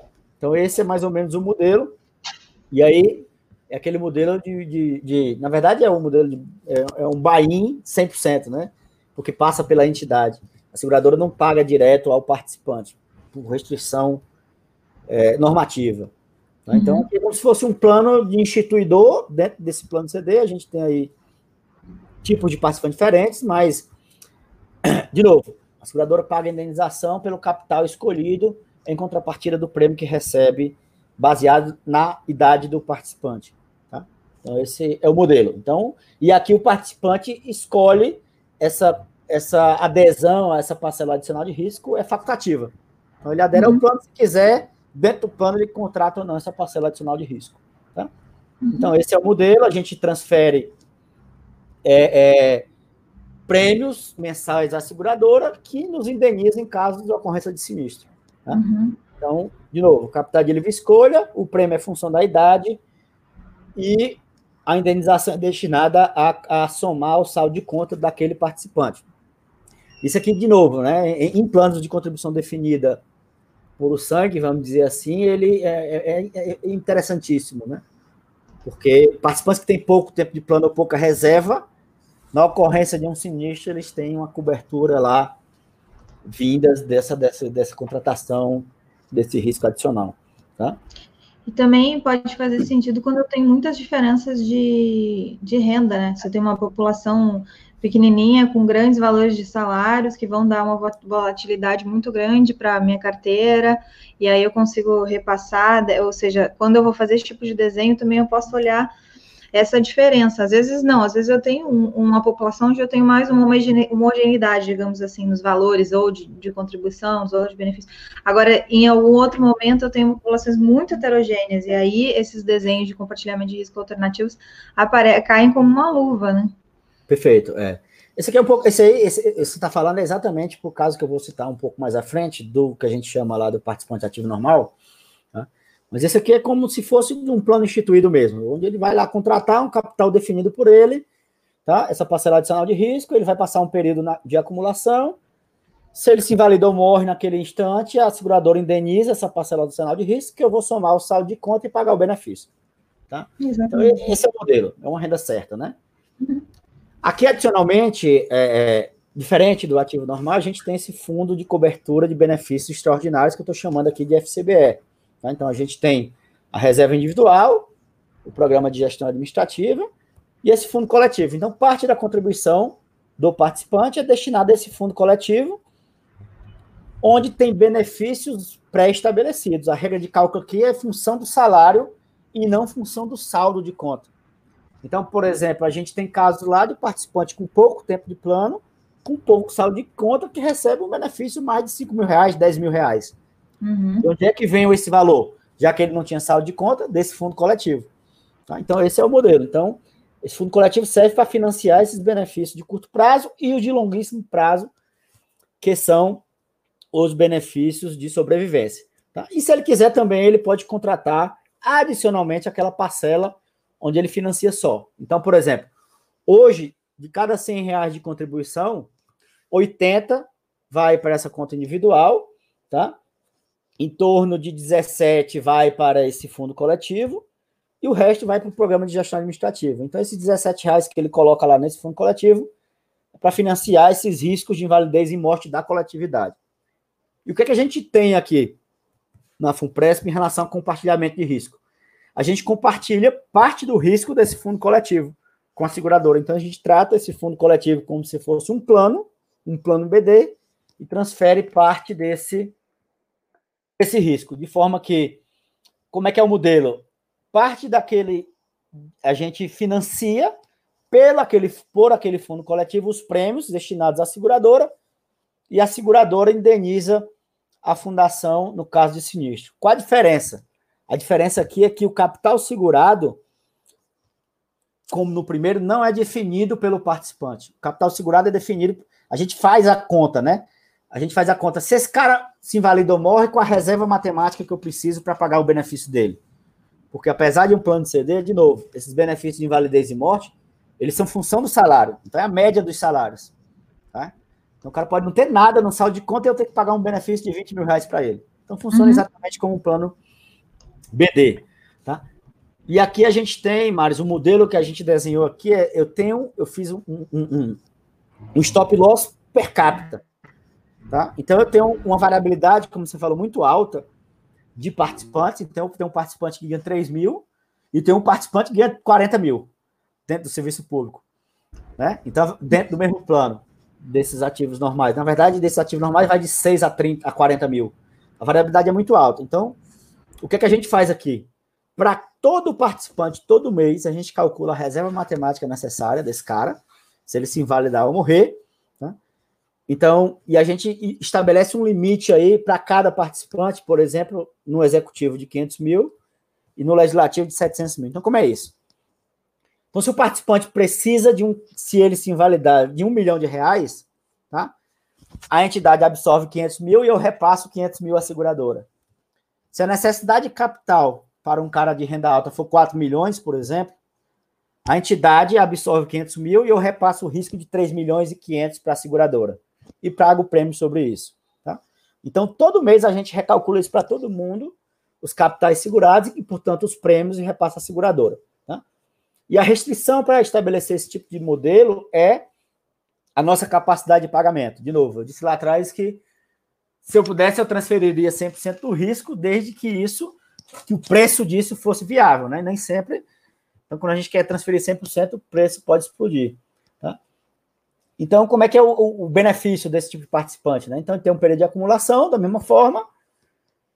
Eu tenho lá o fundo coletivo e a parcela adicional de risco. O fundo coletivo, importante dizer, Maris, que ele não é facultativo, então todo mundo, todo, todo tipo de participante ativo normal, ele é vinculado automaticamente a esse fundo coletivo. E a gente transfere parte desse risco é, para a seguradora. Tá? E aí, é, é, o que acontece é que se ele se invalidar ou morrer no período de acumulação, é, a depender do capital que eu transferi, dado aqueles limites de risco, de perda, a seguradora vai me indenizar e eu vou pagar, formar reserva para pagar benefício. Então, foi um capital de um milhão, eu transferi 500 mil, a seguradora absorve 500 mil, se esse cara se invalidar, a seguradora me indeniza 500 mil, o, plano, o, o fundo coletivo é, absorve esses 500 mil e eu vou pagar uma, um benefício correspondente a esse 1 milhão, baseado lá na média das remunerações. Tá? Então, é mais ou menos esse modelo. Aqui é interessante dizer também, eu estou tentando ilustrar esse gráfico, que o capital que eu defino todo mês de invalidez e morte, ele é função também da reserva que ele tem acumulado. Então, quanto mais menos reserva, mais capital eu transfiro. Quanto menos mais reserva ele tem, menos capital eu transfiro, porque quando ocorre o benefício, a gente tem uma, uma, uma troca, vamos dizer assim. Eu começo a pagar o benefício mesmo de risco pelo saldo de conta individual. Tá? Então, quando ele esgota, se ele tem pouco saldo, eu transfiro muito capital. Se ele tem pouco saldo, eu transfiro mais capital. Tá? É, é, então, essas curvas aí. Então, quanto mais o saldo de conta, a curva azul, menos transferência de risco eu faço para o plano. Né? Então, tem uma ponderação. Se eu tenho muito recurso, tá? então, se eu tenho, por exemplo, individualmente como pessoa física, se eu tenho muita, muita reserva, eu tenho menos necessidade de um seguro. Se eu tenho pouca reserva, eu tenho mais necessidade de um seguro.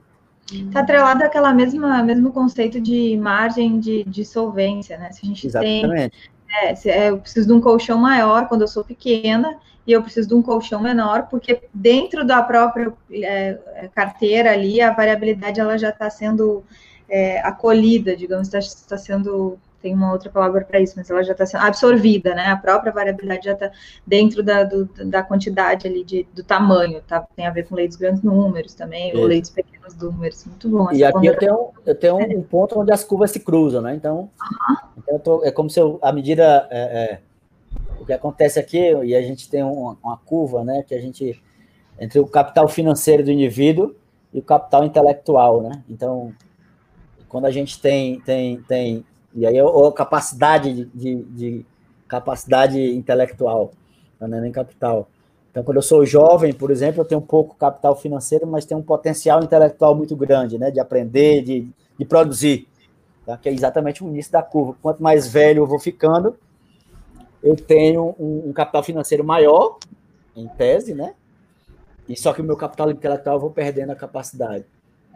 É, e é exatamente o que isso acontece nessas curvas, né? Quanto mais velho, mais reserva eu tenho, menos necessidade de transferir risco. E o que, é que a gente optou, né? Por que, que no, no nosso caso a gente resolveu compartilhar risco? Primeiro, pulverizar, diversificar e diluir os riscos da fundação. Como eu já falei lá na frente, é, um plano dessa modalidade ou nesse modelo, desenhado dessa forma, começar sem esse tipo de transferência de risco era, era um risco muito alto sobretudo no legislativo, que é um plano bem menor. Então, para vocês terem ideia, no legislativo a gente tem perto de 3 mil pessoas, no executivo, 90 mil. Né? Então, a capacidade de absorver risco num plano com 90 mil pessoas é muito maior do que a capacidade de absorver risco no plano de 3 mil pessoas. É, preservar a estabilidade da sinistralidade, de novo, estabilizar o custeio. Tá? Então, o que a gente fez aqui de ponderação foi, dado que eu cobro, eu consigo transferir o risco, tá? E evitar que eu tenha que cobrar mais para esse fundo coletivo no futuro. Então, exatamente isso que a gente pensou, portanto, reduzir a variabilidade das ocorrências, uma maior previsibilidade, honrar os compromissos e proteção de catástrofe. Então, costumo, costumo, a gente costuma dizer que, por exemplo, no plano do executivo, eu consigo suportar facilmente uma queda de um avião, né? De risco. No plano, no plano, legislativo, se acontecer um acidente de carro, já, já, já é um grande impacto, né? Pela quantidade Sim. de participantes no plano. E, além disso, no legislativo, a renda é, é, quase cinco vezes maior, em média, do que a renda do pessoal do. No legislativo, as pessoas são mais velhas, tem renda quase cinco vezes maior, em média, do que no executivo. tá? e é um plano muito menor. Então, qualquer acidente de carro já, já é difícil absorver o risco se a gente não tivesse esse, esse capital terceirizado, né? O Cícero, mas a variabilidade, a, a variação, não, eu não estou falando, não quero falar variância, quero saber, porque a gente variância já pensa em desvio padrão, né? Mas eu quero dizer a variação entre o valor das rendas no legislativo e no executivo é maior ou menor? O legislativo é bem menor. Menor, o né? legislativo, né? todo tá mundo ganha muito. É, todo é. mundo ganha muito. Uhum. No executivo, não, tem uma variabilidade muito grande. Então, por exemplo, tem um, um, é, um exemplo aqui, um, um, técnico de seguro social, tá? E uhum. tem um auditor fiscal da Fazenda, que ganha um, um, um procurador federal, por exemplo. Né? Uhum. Eu não estou entre o mínimo e o máximo aí. Então, um, um procurador federal, fim de carreira, né? Todo então, mundo ganha muito legislativo, todo mundo é bem mais velho. E, vezes, e, e, muitas vezes andam juntos e, e muitas isso. vezes tem uma grande questões aí de ameaças, correm um risco de vida assim um pouco diferente do que. Então, uh, só para vocês terem ideia, né? No, no, no, universo de 3 mil pessoas, para você perceber, eu espero morrer uma, duas no máximo no ano. Uhum. Né? Mas num acidente de carro pode morrer quatro. Um congresso, Sim. por exemplo, né? O cara vai num congresso aqui, acidentou-se, morreu quatro, pronto, quebrou o plano se não tivesse esse tipo de proteção contra catástrofe, por exemplo, né? Então, é, é, de fato, isso é um dos fundamentos. Né? E aqui a gente tem o que a gente quer evitar, é o que a gente chama aí, trazendo um pouco da teoria associada ao compartilhamento de risco, o que a gente quer evitar, por outro lado, é a ruína, né? Então, o modelo clássico ruína, o que eu quero evitar aqui, e aqui no gráfico eu tenho, à medida que eu arrecado mais do que eu pago, a curva cresce, né? onde o eixo Y aqui é, é, é, o capital, ou a reserva de risco. Então, se eu arrecado mais do que, do que eu pago, a reserva cresce, ou seja, se eu cobro mais contribuição do que, do que é, é, benefício do que eu pago, né?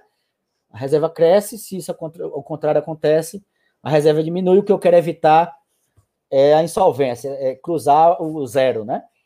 aí na, na, linha horizontal. Então é isso que a gente quer, esse é o modelo clássico. Então, dado uma reserva inicial, uma contribuição é, naquele tempo e uma sinistralidade ou uma severidade por S aí, o que eu quero evitar é que eu quero que U mais CT seja maior do que S sempre, para todo Sim. T. Né? Modelo clássico de ruína. Aqui, a Jaqueline está fazendo uma pergunta. É, hoje em dia, tem a gente tem poucas seguradoras que aceitam esse tipo de risco, né? E aí ela pergunta se você acredita que agora, com uma legislação mais clara, as seguradoras terão mais interesse em oferecer esse tipo de produto. Oi, Jaque, tudo bom? Jaque é, foi minha colega lá na Funpresp, prazer. É, então, eu acho que sim, Jaqueline, eu acho que hoje ainda a gente tem, está muito concentrado o mercado, não tenho dúvida, tá? Tem poucas seguradoras, é um produto novo, tá? Mais, é, mais aqui no Brasil, mas mesmo assim no mundo todo é um produto relativamente novo. Eu acho que o que a gente precisa, a gente, o que eu acho é que, concordando com a Jaqueline, a gente precisa ter um, uma convergência do, do, das normas, né, entre os órgãos de fiscalização das entidades e das seguradoras para termos mais flexibilidade em relação a esse tipo de produto. Então, a legislação ainda é, fica cada um puxando para o seu lado, em outras palavras, tá? É, talvez e, e, talvez isso influencie que a gente não tenha um, um, mais negócios ou mais produtos nesse sentido, tá? Mas eu concordo sim, já que eu acho que é isso. Eu acho que a gente precisa de uma legislação um pouco mais clara e talvez até mais flexível, né? Então a gente tem e cada uma das restrições, é bom dizer, de diferentes órgãos de fiscalização, cada um tem seus fundamentos, né? Então, cada um, todo mundo, todo mundo tá certo, vamos dizer assim, né? Cada um é, protegendo o que de fato tem que proteger, né? Mas eu acho que a gente precisa de uma convergência. A Natália está colocando aqui sobre o compartilhamento parcial ser mais é, melhor explorado, né? E aí é um caminho é esse, né? A, a gente começar começar ou ter em alguma medida esse compartilhamento parcial aí, dar algum tipo de segurança um pouquinho mais. Mas eu tenho uma outra pergunta capciosa para te fazer. A gente falou aqui do do, eu nem perguntei se eu podia perguntar isso ou não, azar. a gente eu falou. Também, eu, eu, também não, não te respondi, Maris, se eu posso responder ou não, né? Tá, isso exatamente. mas, aí é, a gente falou sobre o FUNPRESP executivo, depois falou sobre o legislativo e sobre o JUDE. Qual é a, a, amplitude de renda e de longevidade? Como é que é isso? É muito parecido do legislativo? Imagino que seja mais ou menos parecido até, mas é uma curiosidade. Eu, eu, vou te dizer, não, não, vou, o que eu vou responder não é porque eu não quero responder, porque eu não tenho certeza. Tá? Mas eu acho que o, o judiciário deve ser parecido. É, né? Com, com o legislativo, mas, e aí por que, que eu estou dizendo que eu não tenho certeza? Porque eu não tenho a informação. Uhum. A FUNPRESP, o judiciário criou a sua FUNPRESP. Uhum, tá? uhum. Então é uma outra entidade, tá? com, com, com, um modelo de transferência de risco diferente do nosso, tá? O modelo de planos dele, dele também é um pouco diferente, esse fundo coletivo deles é diferente. Então, assim, eu não sei te, te responder, mas eu chutaria que, que em relação à renda, eles são parecidos, se duvidar até mais, porque eles têm alguns, alguns adicionais que, que de renda, né? O judiciário, mas eu diria que eles têm renda, a maioria tem renda alta, bem alta, tá? E eu, eu apostaria que em relação à longevidade eles são parecidos com o legislativo e até mesmo com o servidor público em geral.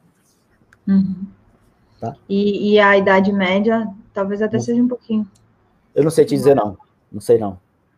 Porque no, no Executivo Legislativo eu acompanho os novos concursos, né? Sim.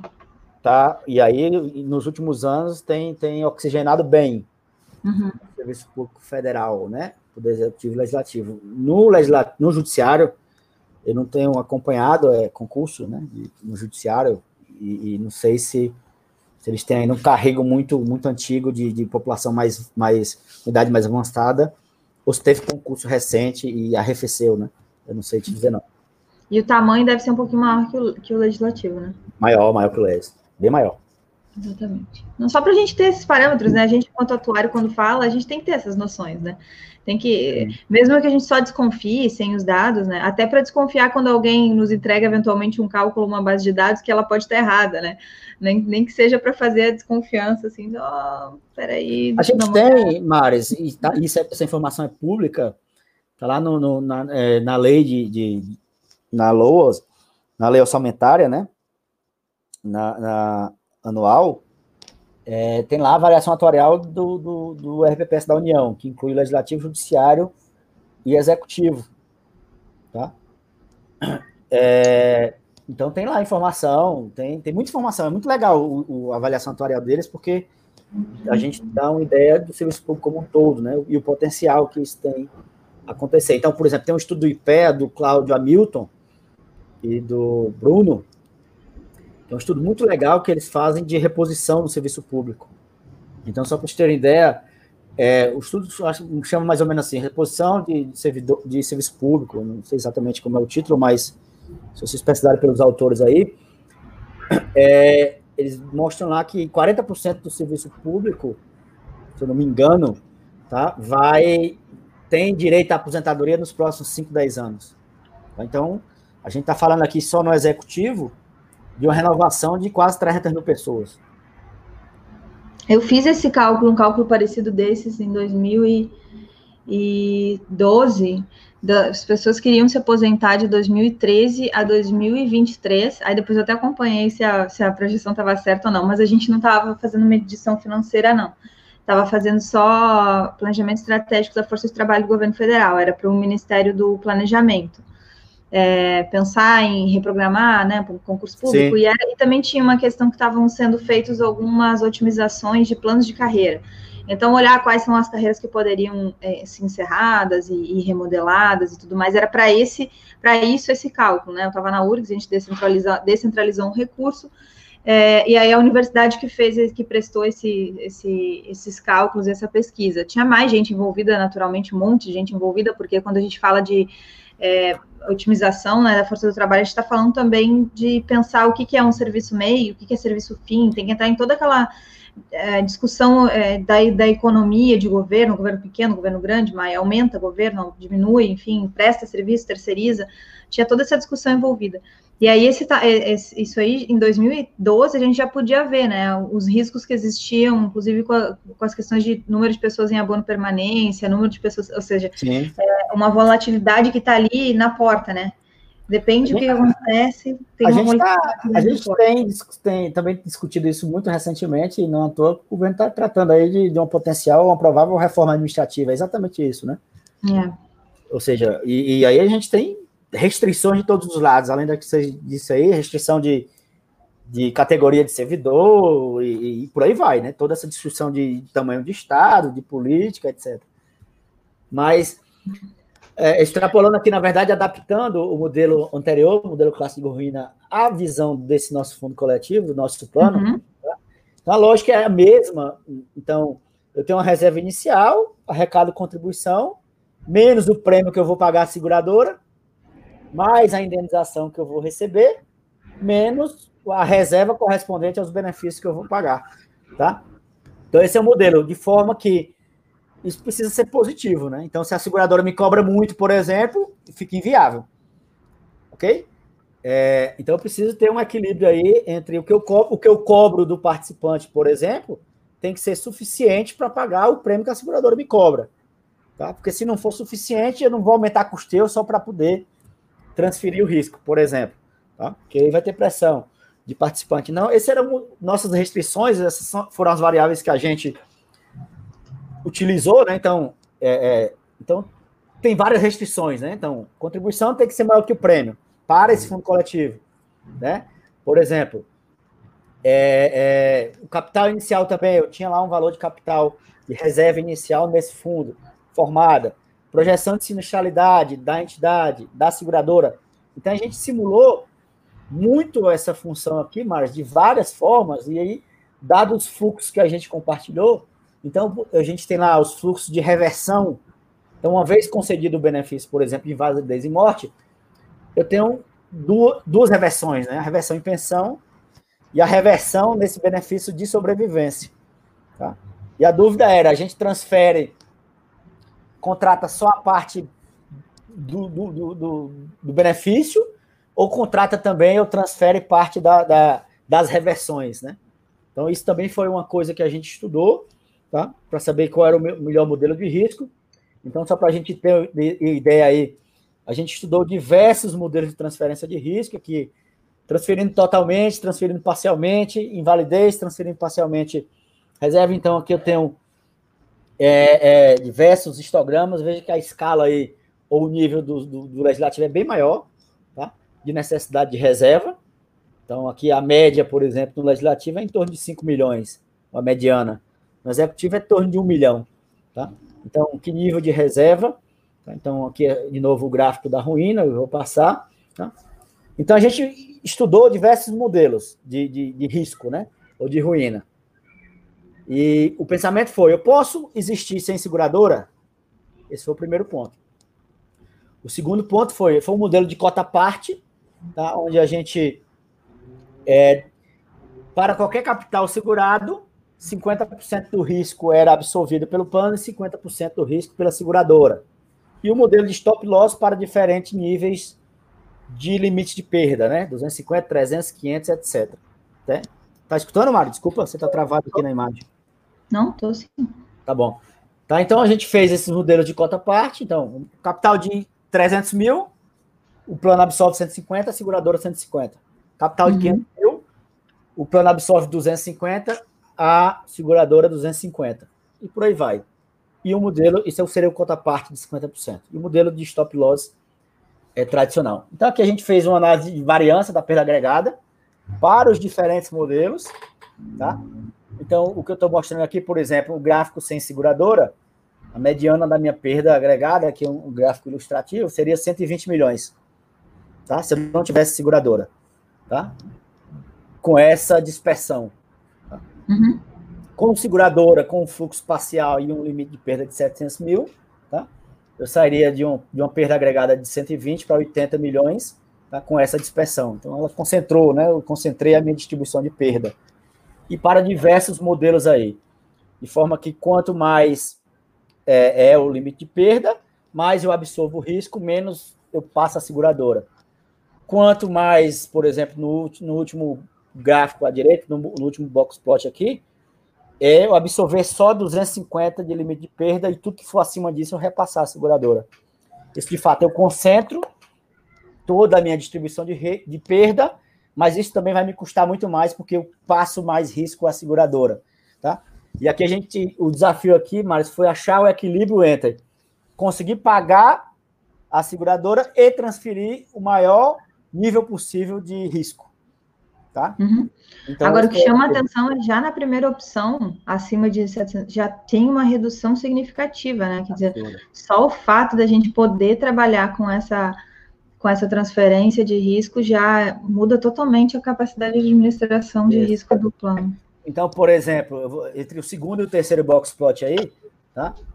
É, a diferença de absorção de risco pelo plano era só 50 mil por cabeça, tá? A avaliação que eu, que eu fiz aqui foi: vale a pena eu transferir mais risco? E se vale a pena, quanto é que isso me custa? Porque uhum. que pode ser que o nível de o nível, o custo pela diferença seja muito maior do que a capacidade de absorver o risco. Vou dizer uhum. diferente. Os gráficos são quase iguais e pela diferença entre eles, a seguradora podia me cobrar muito caro. Tá? Então eu prefiro absorver mais, tá? E não pagar aquela diferença de prêmio porque eu vou absorver, porque é, é, é, é um conceito de elasticidade, na verdade, né? Tá? A variação do prêmio em relação à variação do risco transferido, tá? Então, a, esse foi, foi, foi, o estudo que a gente fez de elasticidade, prêmio, risco transferido. Tá? Então, uhum. o fato é que a gente escolheu entre uma dessas, dessas curvas aqui. Tá? Então, o que, é que a gente fez? O colega falou em, em concentrar, né? Então, por exemplo, o, da, o gráfico da esquerda é, é, é, um histograma de capital, quantidade de, um histograma de quantidade de participante por capital. Tá?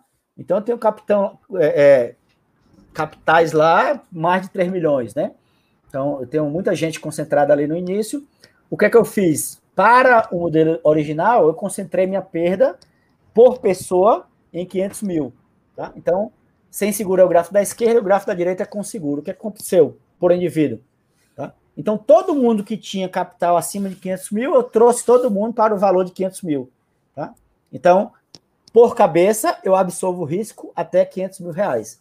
Então, veja aqui, no primeiro gráfico à esquerda, acima de 500 mil era quase todo mundo. Tá? Seria a uhum. área sobre essa curva aí.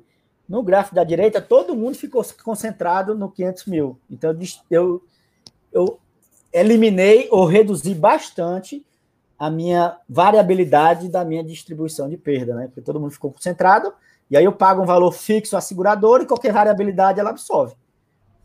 Tá? Então, esse é o modelo. Então, concentrei o risco do plano nesse, nessa curva da direita, tá? E, Nesse, e a partir daí absorve nesses dois gráficos ali, o número de participantes está mudando, né? Que talvez quem esteja uh, vendo na live não consiga enxergar aqui, mas aqui na, na, no gráfico da esquerda de quem está vendo, no primeiro gráfico do vídeo, a gente tem um número de participantes chegando no máximo até 2.500, e no segundo a gente bate quase 8 mil, né? Quer dizer, eu tenho quase 8 mil participantes com capital ali de 500 mil, né? Então, Perfeito, por quê? Porque todo mundo que estava acima de 500 mil então, foi por exemplo, somado ali até foi somado ali, exatamente. Então, por exemplo, no gráfico da esquerda, em 500 mil, eu tenho lá em torno de 750 pessoas né? Uhum. Em 700 mil, sei lá, 500 pessoas. Então, todo mundo acima de 500 mil, eu trouxe para um capital máximo de 500 mil, de forma que, de fato, aí eu tenho mais gente com aquele limite de perda e acima disso, se acontecer, eu repasso a seguradora. Tá? Uhum. A seguradora me indeniza e eu consigo pagar os mesmos 3 milhões, 4 milhões que tinha antes. Então, isso aqui é o limite de retenção de risco do plano.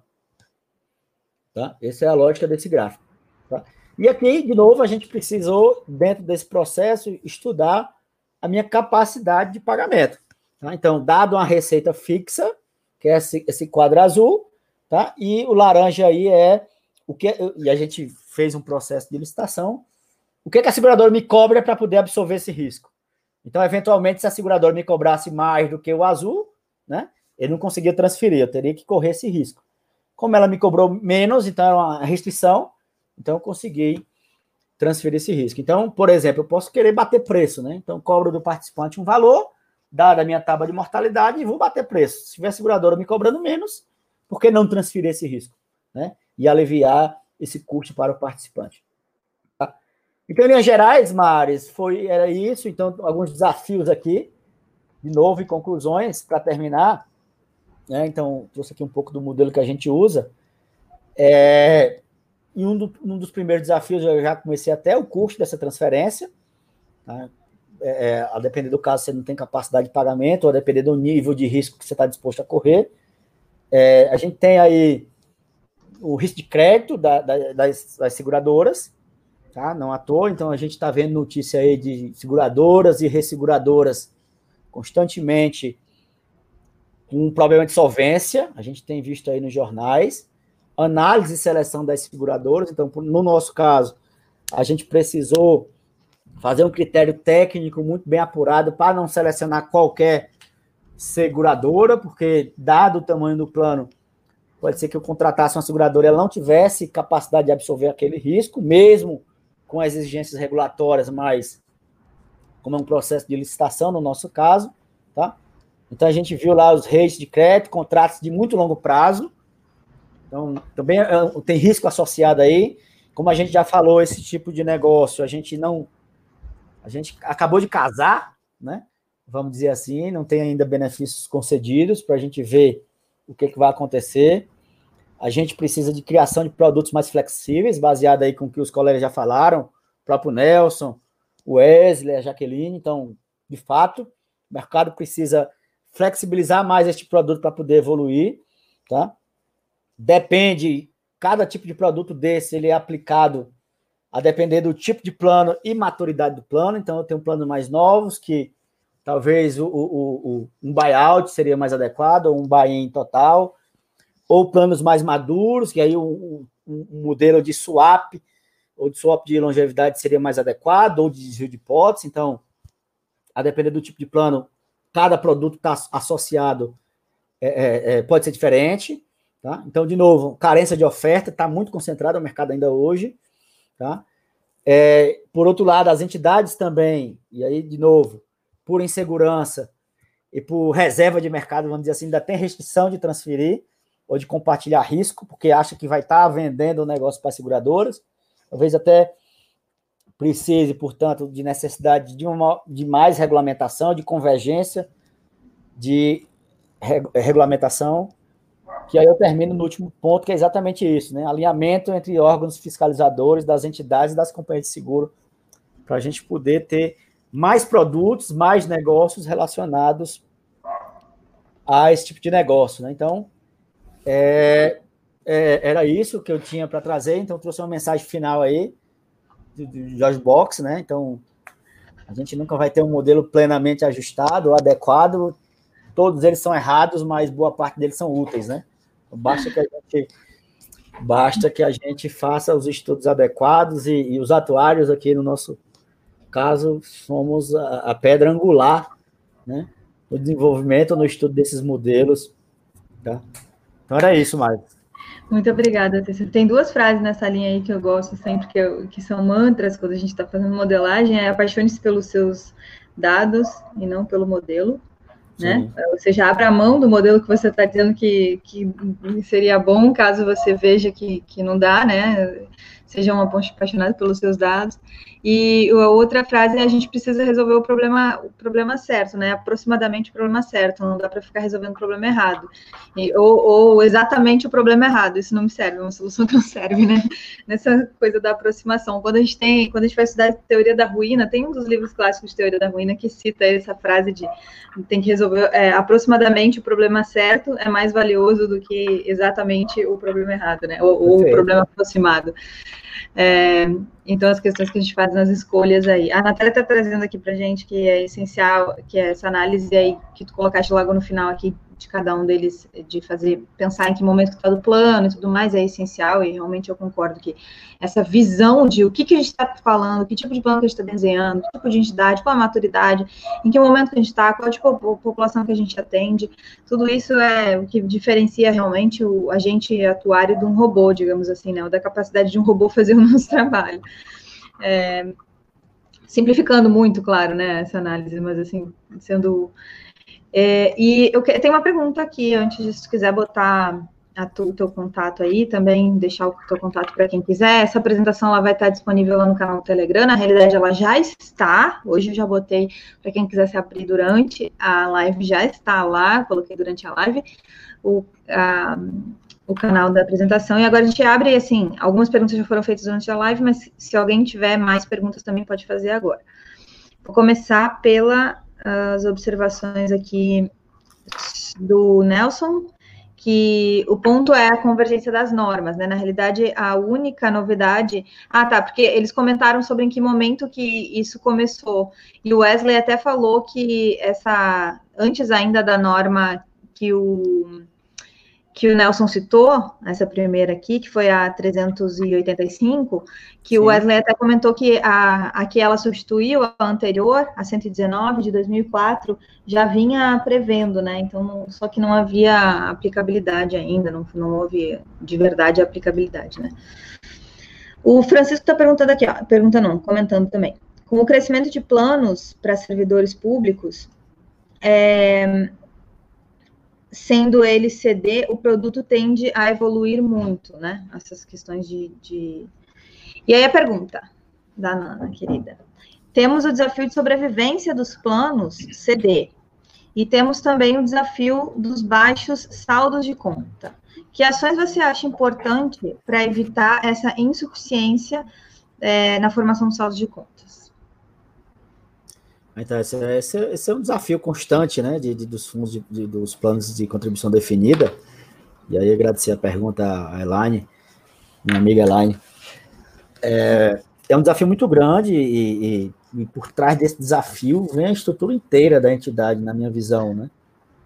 Porque isso passa por, por educação previdenciária, educação financeira, né, muito fortemente, porque é, é, eu costumo dizer que o que a gente consegue entregar hoje ao participante de um plano de contribuição definida é o extrato dele, tá?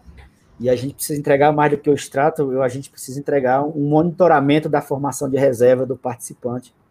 Então a gente precisa toda hora é, saber o que, é que o participante quer, saber o que, é que ele tem projetado né, para a sua vida é, e está monitorando isso, né? Então, monitorando, dizendo assim: ó, você está no caminho certo, continue, parabéns. Você está formando menos reserva do que o necessário, então faça um esforço maior, tá? Ou então você está contribuindo muito além do que precisa, então, dado esse seu objetivo, você pode diminuir um pouco a sua contribuição, mas o que eu acho é que a gente precisa oferecer aos participantes um, um assessoramento, um assessoramento muito maior nesse sentido de formação de reserva, para que um grande risco, não tenha dúvida, dentro dos planos de contribuição definida, é esse risco de frustração, né? Esse risco da gente estar lá na frente e, os participantes se frustrarem, ou seja, acaba que é, é a mesma coisa de, de, de do risco atual, né? Não adianta eu chegar lá e o participante achar que vai ter 2 milhões de reserva e ter 500 mil.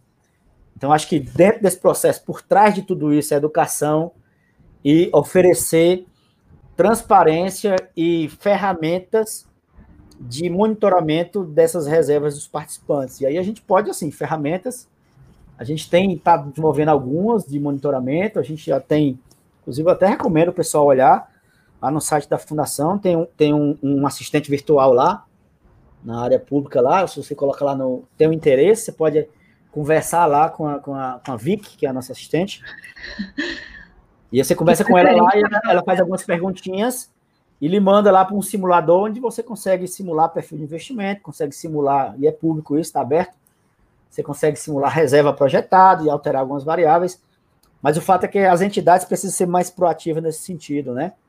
Às vezes, e aí eu já vi alguma, algumas, algumas inclusive, é, a gente também está tentando desenvolver isso, algumas iniciativas de tentar criar sistemas de recompensa. Tá? Então, à medida que, por exemplo, o indivíduo Chegou, no chegou depois de cinco anos no nível de reserva dele projetado, o que ele projetou, no nível de benefício projetado, eu consigo cobrar uma taxa para ele, ou devolver, criar um cashback dentro, dentro da, da entidade, entendeu? Uhum, então, uhum. cashback uhum. da, da, taxa de carregamento, por exemplo, por que não? Uhum, uhum, Se você atingir um milhão, eu vou lhe devolver 10% de tudo que você contribuiu de taxa de carregamento para a sua reserva. É, um, é, um, é sim, ideias a gente tem um bocado e estamos tentando desenvolver algumas coisas lá bem, bem inovadoras dentro da fundação. Então, breve vocês verão aí. A Nana está falando aqui, espetacular a live. Essa questão de da gente ter, antes de eu ir para a próxima, da gente ter da, é, informação, né, dados de monitoramento e tudo mais, passa entre um trade-off do que, que a gente vai trabalhar. A gente vai, vai trabalhar expectativas, né? Porque eu gero expectativas, é, expectativa de direito, quando eu dou muita informação de que, ah, porque esse cálculo que a gente faz na hora da, da, da, conversão, na hora, a gente consegue ir fazendo ele a qualquer momento, né? A gente, eu digo atuário, eu poderia mostrar, mas como é que eu vou mostrar esse cálculo se eu não tenho uma educação previdenciária do que, que ele significa? Né, da onde, como é que a gente consegue entender o que, quanto que falta, o quanto que tem a mais, né, o que, que é esse ter a mais, né, o que, que é atingir a, as metas além do que elas estão projetadas ali de acumulação. Então, acho que vem junto com uma questão de comunicação previdenciária que a gente atuário tem que estar envolvido nisso, porque senão não vai dar certo, né? Fazer conta, viu, Mari? Fazer conta é fácil, difícil é, é comunicar, né? Pelo Exatamente. Gente é muito difícil. Então, assim, outra expressão que eu usei recentemente e dentro desse processo de comunicação é para a gente comunicar esse tipo de coisa que é muito técnica, é colocar um elefante na dispensa, né? Então, é, é, é, muito difícil, é muito difícil e esse é o desafio. A gente precisa se formar bastante e complementar nossa formação é, é, nessa, nessa, nessa skill, nessa habilidade, porque cada vez mais a gente está sendo demandado para fazer esse tipo de coisa, né? Ou seja, como traduzir os simuladores que a gente faz, que é tudo bonitinho, que a conta é muito legal, mas como fazer as pessoas perceberem isso? Perceberem que estão no, na, no rumo certo, se estão fora e como é que volta. Então, é um desafio, né? Muito bom. Aí tem uma pergunta aqui do Daniel. O Daniel vai estar aqui com a gente mais adiante, lá em setembro. Ó, já estou adiantando a agenda. Cícero, na sua percepção, é, buyout, né? Pode ser uma realidade com a evolução normativa?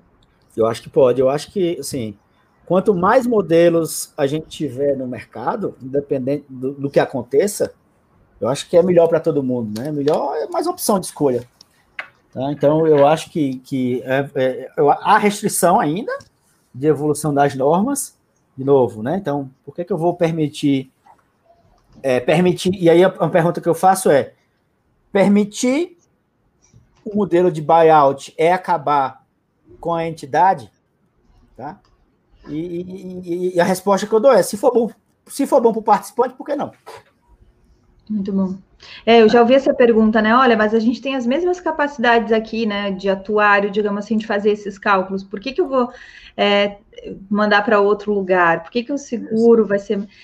Assim... Por, outro lado, assim, por outro lado, assim, é, por que não também permitir que as, as entidades administrem os, os VGBLs?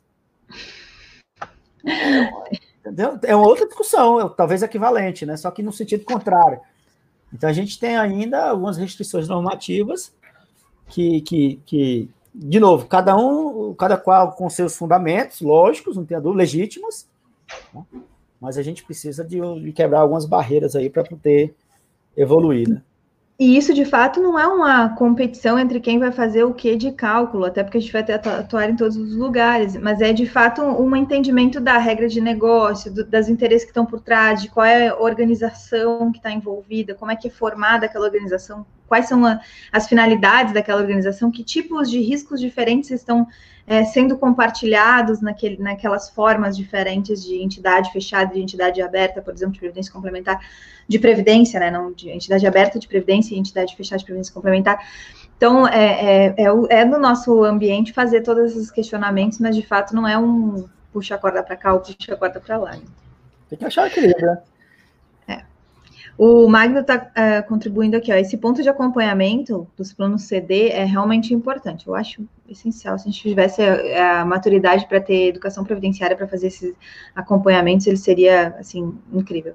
E é preciso também que o desenho do plano seja revisto periodicamente para ser, para ver se o nível de benefício projetado à época da criação ainda é factível. Exatamente. Aí quando a gente olha e faz os cálculos e diz, olha só, só do, no, no momento, né? Dez anos depois, ah, não dá mais, ou vai calculando e mostrando o negócio, a gente Isso. consegue. E a gente, um... Maris, eu não sei se é o que você tentou dizer, mas eu me lembrei aqui também. A gente tem uma restrição também no judiciário, né?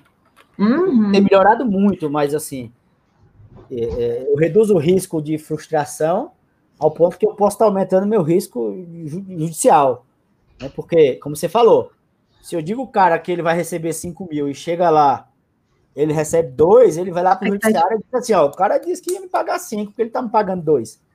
Até Expectativa de direito registrada, né? Exatamente. Então, assim, é por isso que a gente tem, isso tem que estar tá na palma da mão, eu acho, dos participantes, é uma reflexão. Tem que estar tá na palma da mão, no celular dele toda hora, mensagenzinha, estrelinha, entendeu? Parabéns, você está no caminho certo. Ou seja, a gente precisa fazer com que o cara sinta a previdência complementar dele, né, no dia a dia.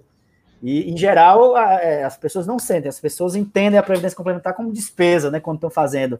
Das entidades fechadas, por exemplo, está descontando ali o. Pô, toda vez me desconta isso e lá na frente não quer me pagar. Então a gente vai ter que fazer com que as pessoas, na minha avaliação, sintam aquilo como uma coisa boa no dia a dia. A gente precisa tangibilizar.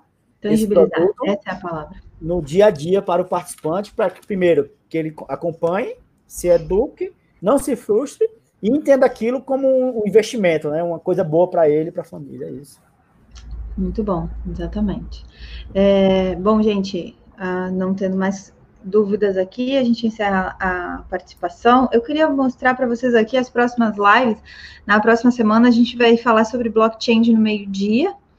E de noite vai ter uma live sobre riscos. Ah, eu Tô doida por essa live que é de, com a Nathalie Hurtado, que está lá na Austrália, falando sobre riscos climáticos é, e ambientais, não só, não só os climáticos, mas também os ambientais e essas modelagens todas que a gente consegue usar a atuária na veia para fazer esse tipo de modelagem. Então, a gente vai estar falando sobre isso na quarta-feira da noite que vem. Então, estão todos combinados. A gente tem nosso almoço tutorial sempre na segunda-feira, o nosso happy hour tutorial na quarta-feira. Às duas horas da tarde, aula só comigo e a gente vai defendendo os temas conforme a gente vai evoluindo e conforme a gente tem vontade de, de estudar alguma coisa mais de próximo.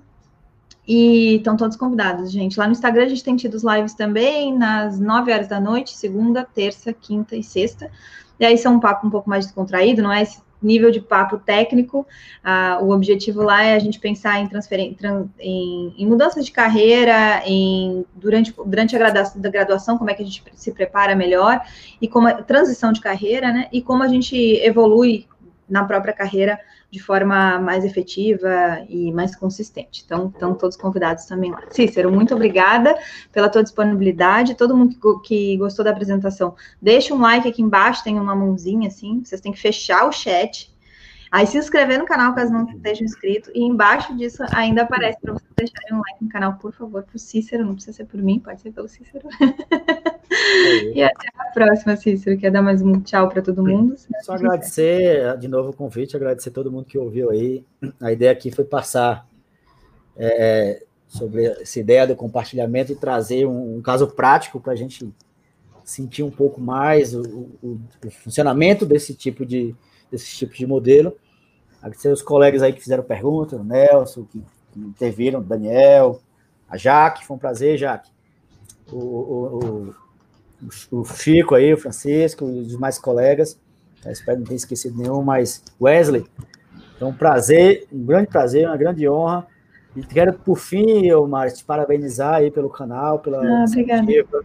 Sensacional. Eu acho que, assim, como professor, é, é, eu vejo essa tua iniciativa extraordinária, né, do ponto de vista é, dos alunos, de agregar valor. Então, muita coisa a gente está discutindo aqui nessas lives, eu tenho discutido é, é, quando os alunos não teriam. Então, por exemplo, quando eu fiquei com inveja, né? Fiquei inveja com os estudantes atuais, porque quando eu era aluno, eu não tive a oportunidade de ter tanta informação, tanta informação aplicada, tanta informação né? É muito, muito livro teórico ali e não tive tanta, tanta oportunidade de ter.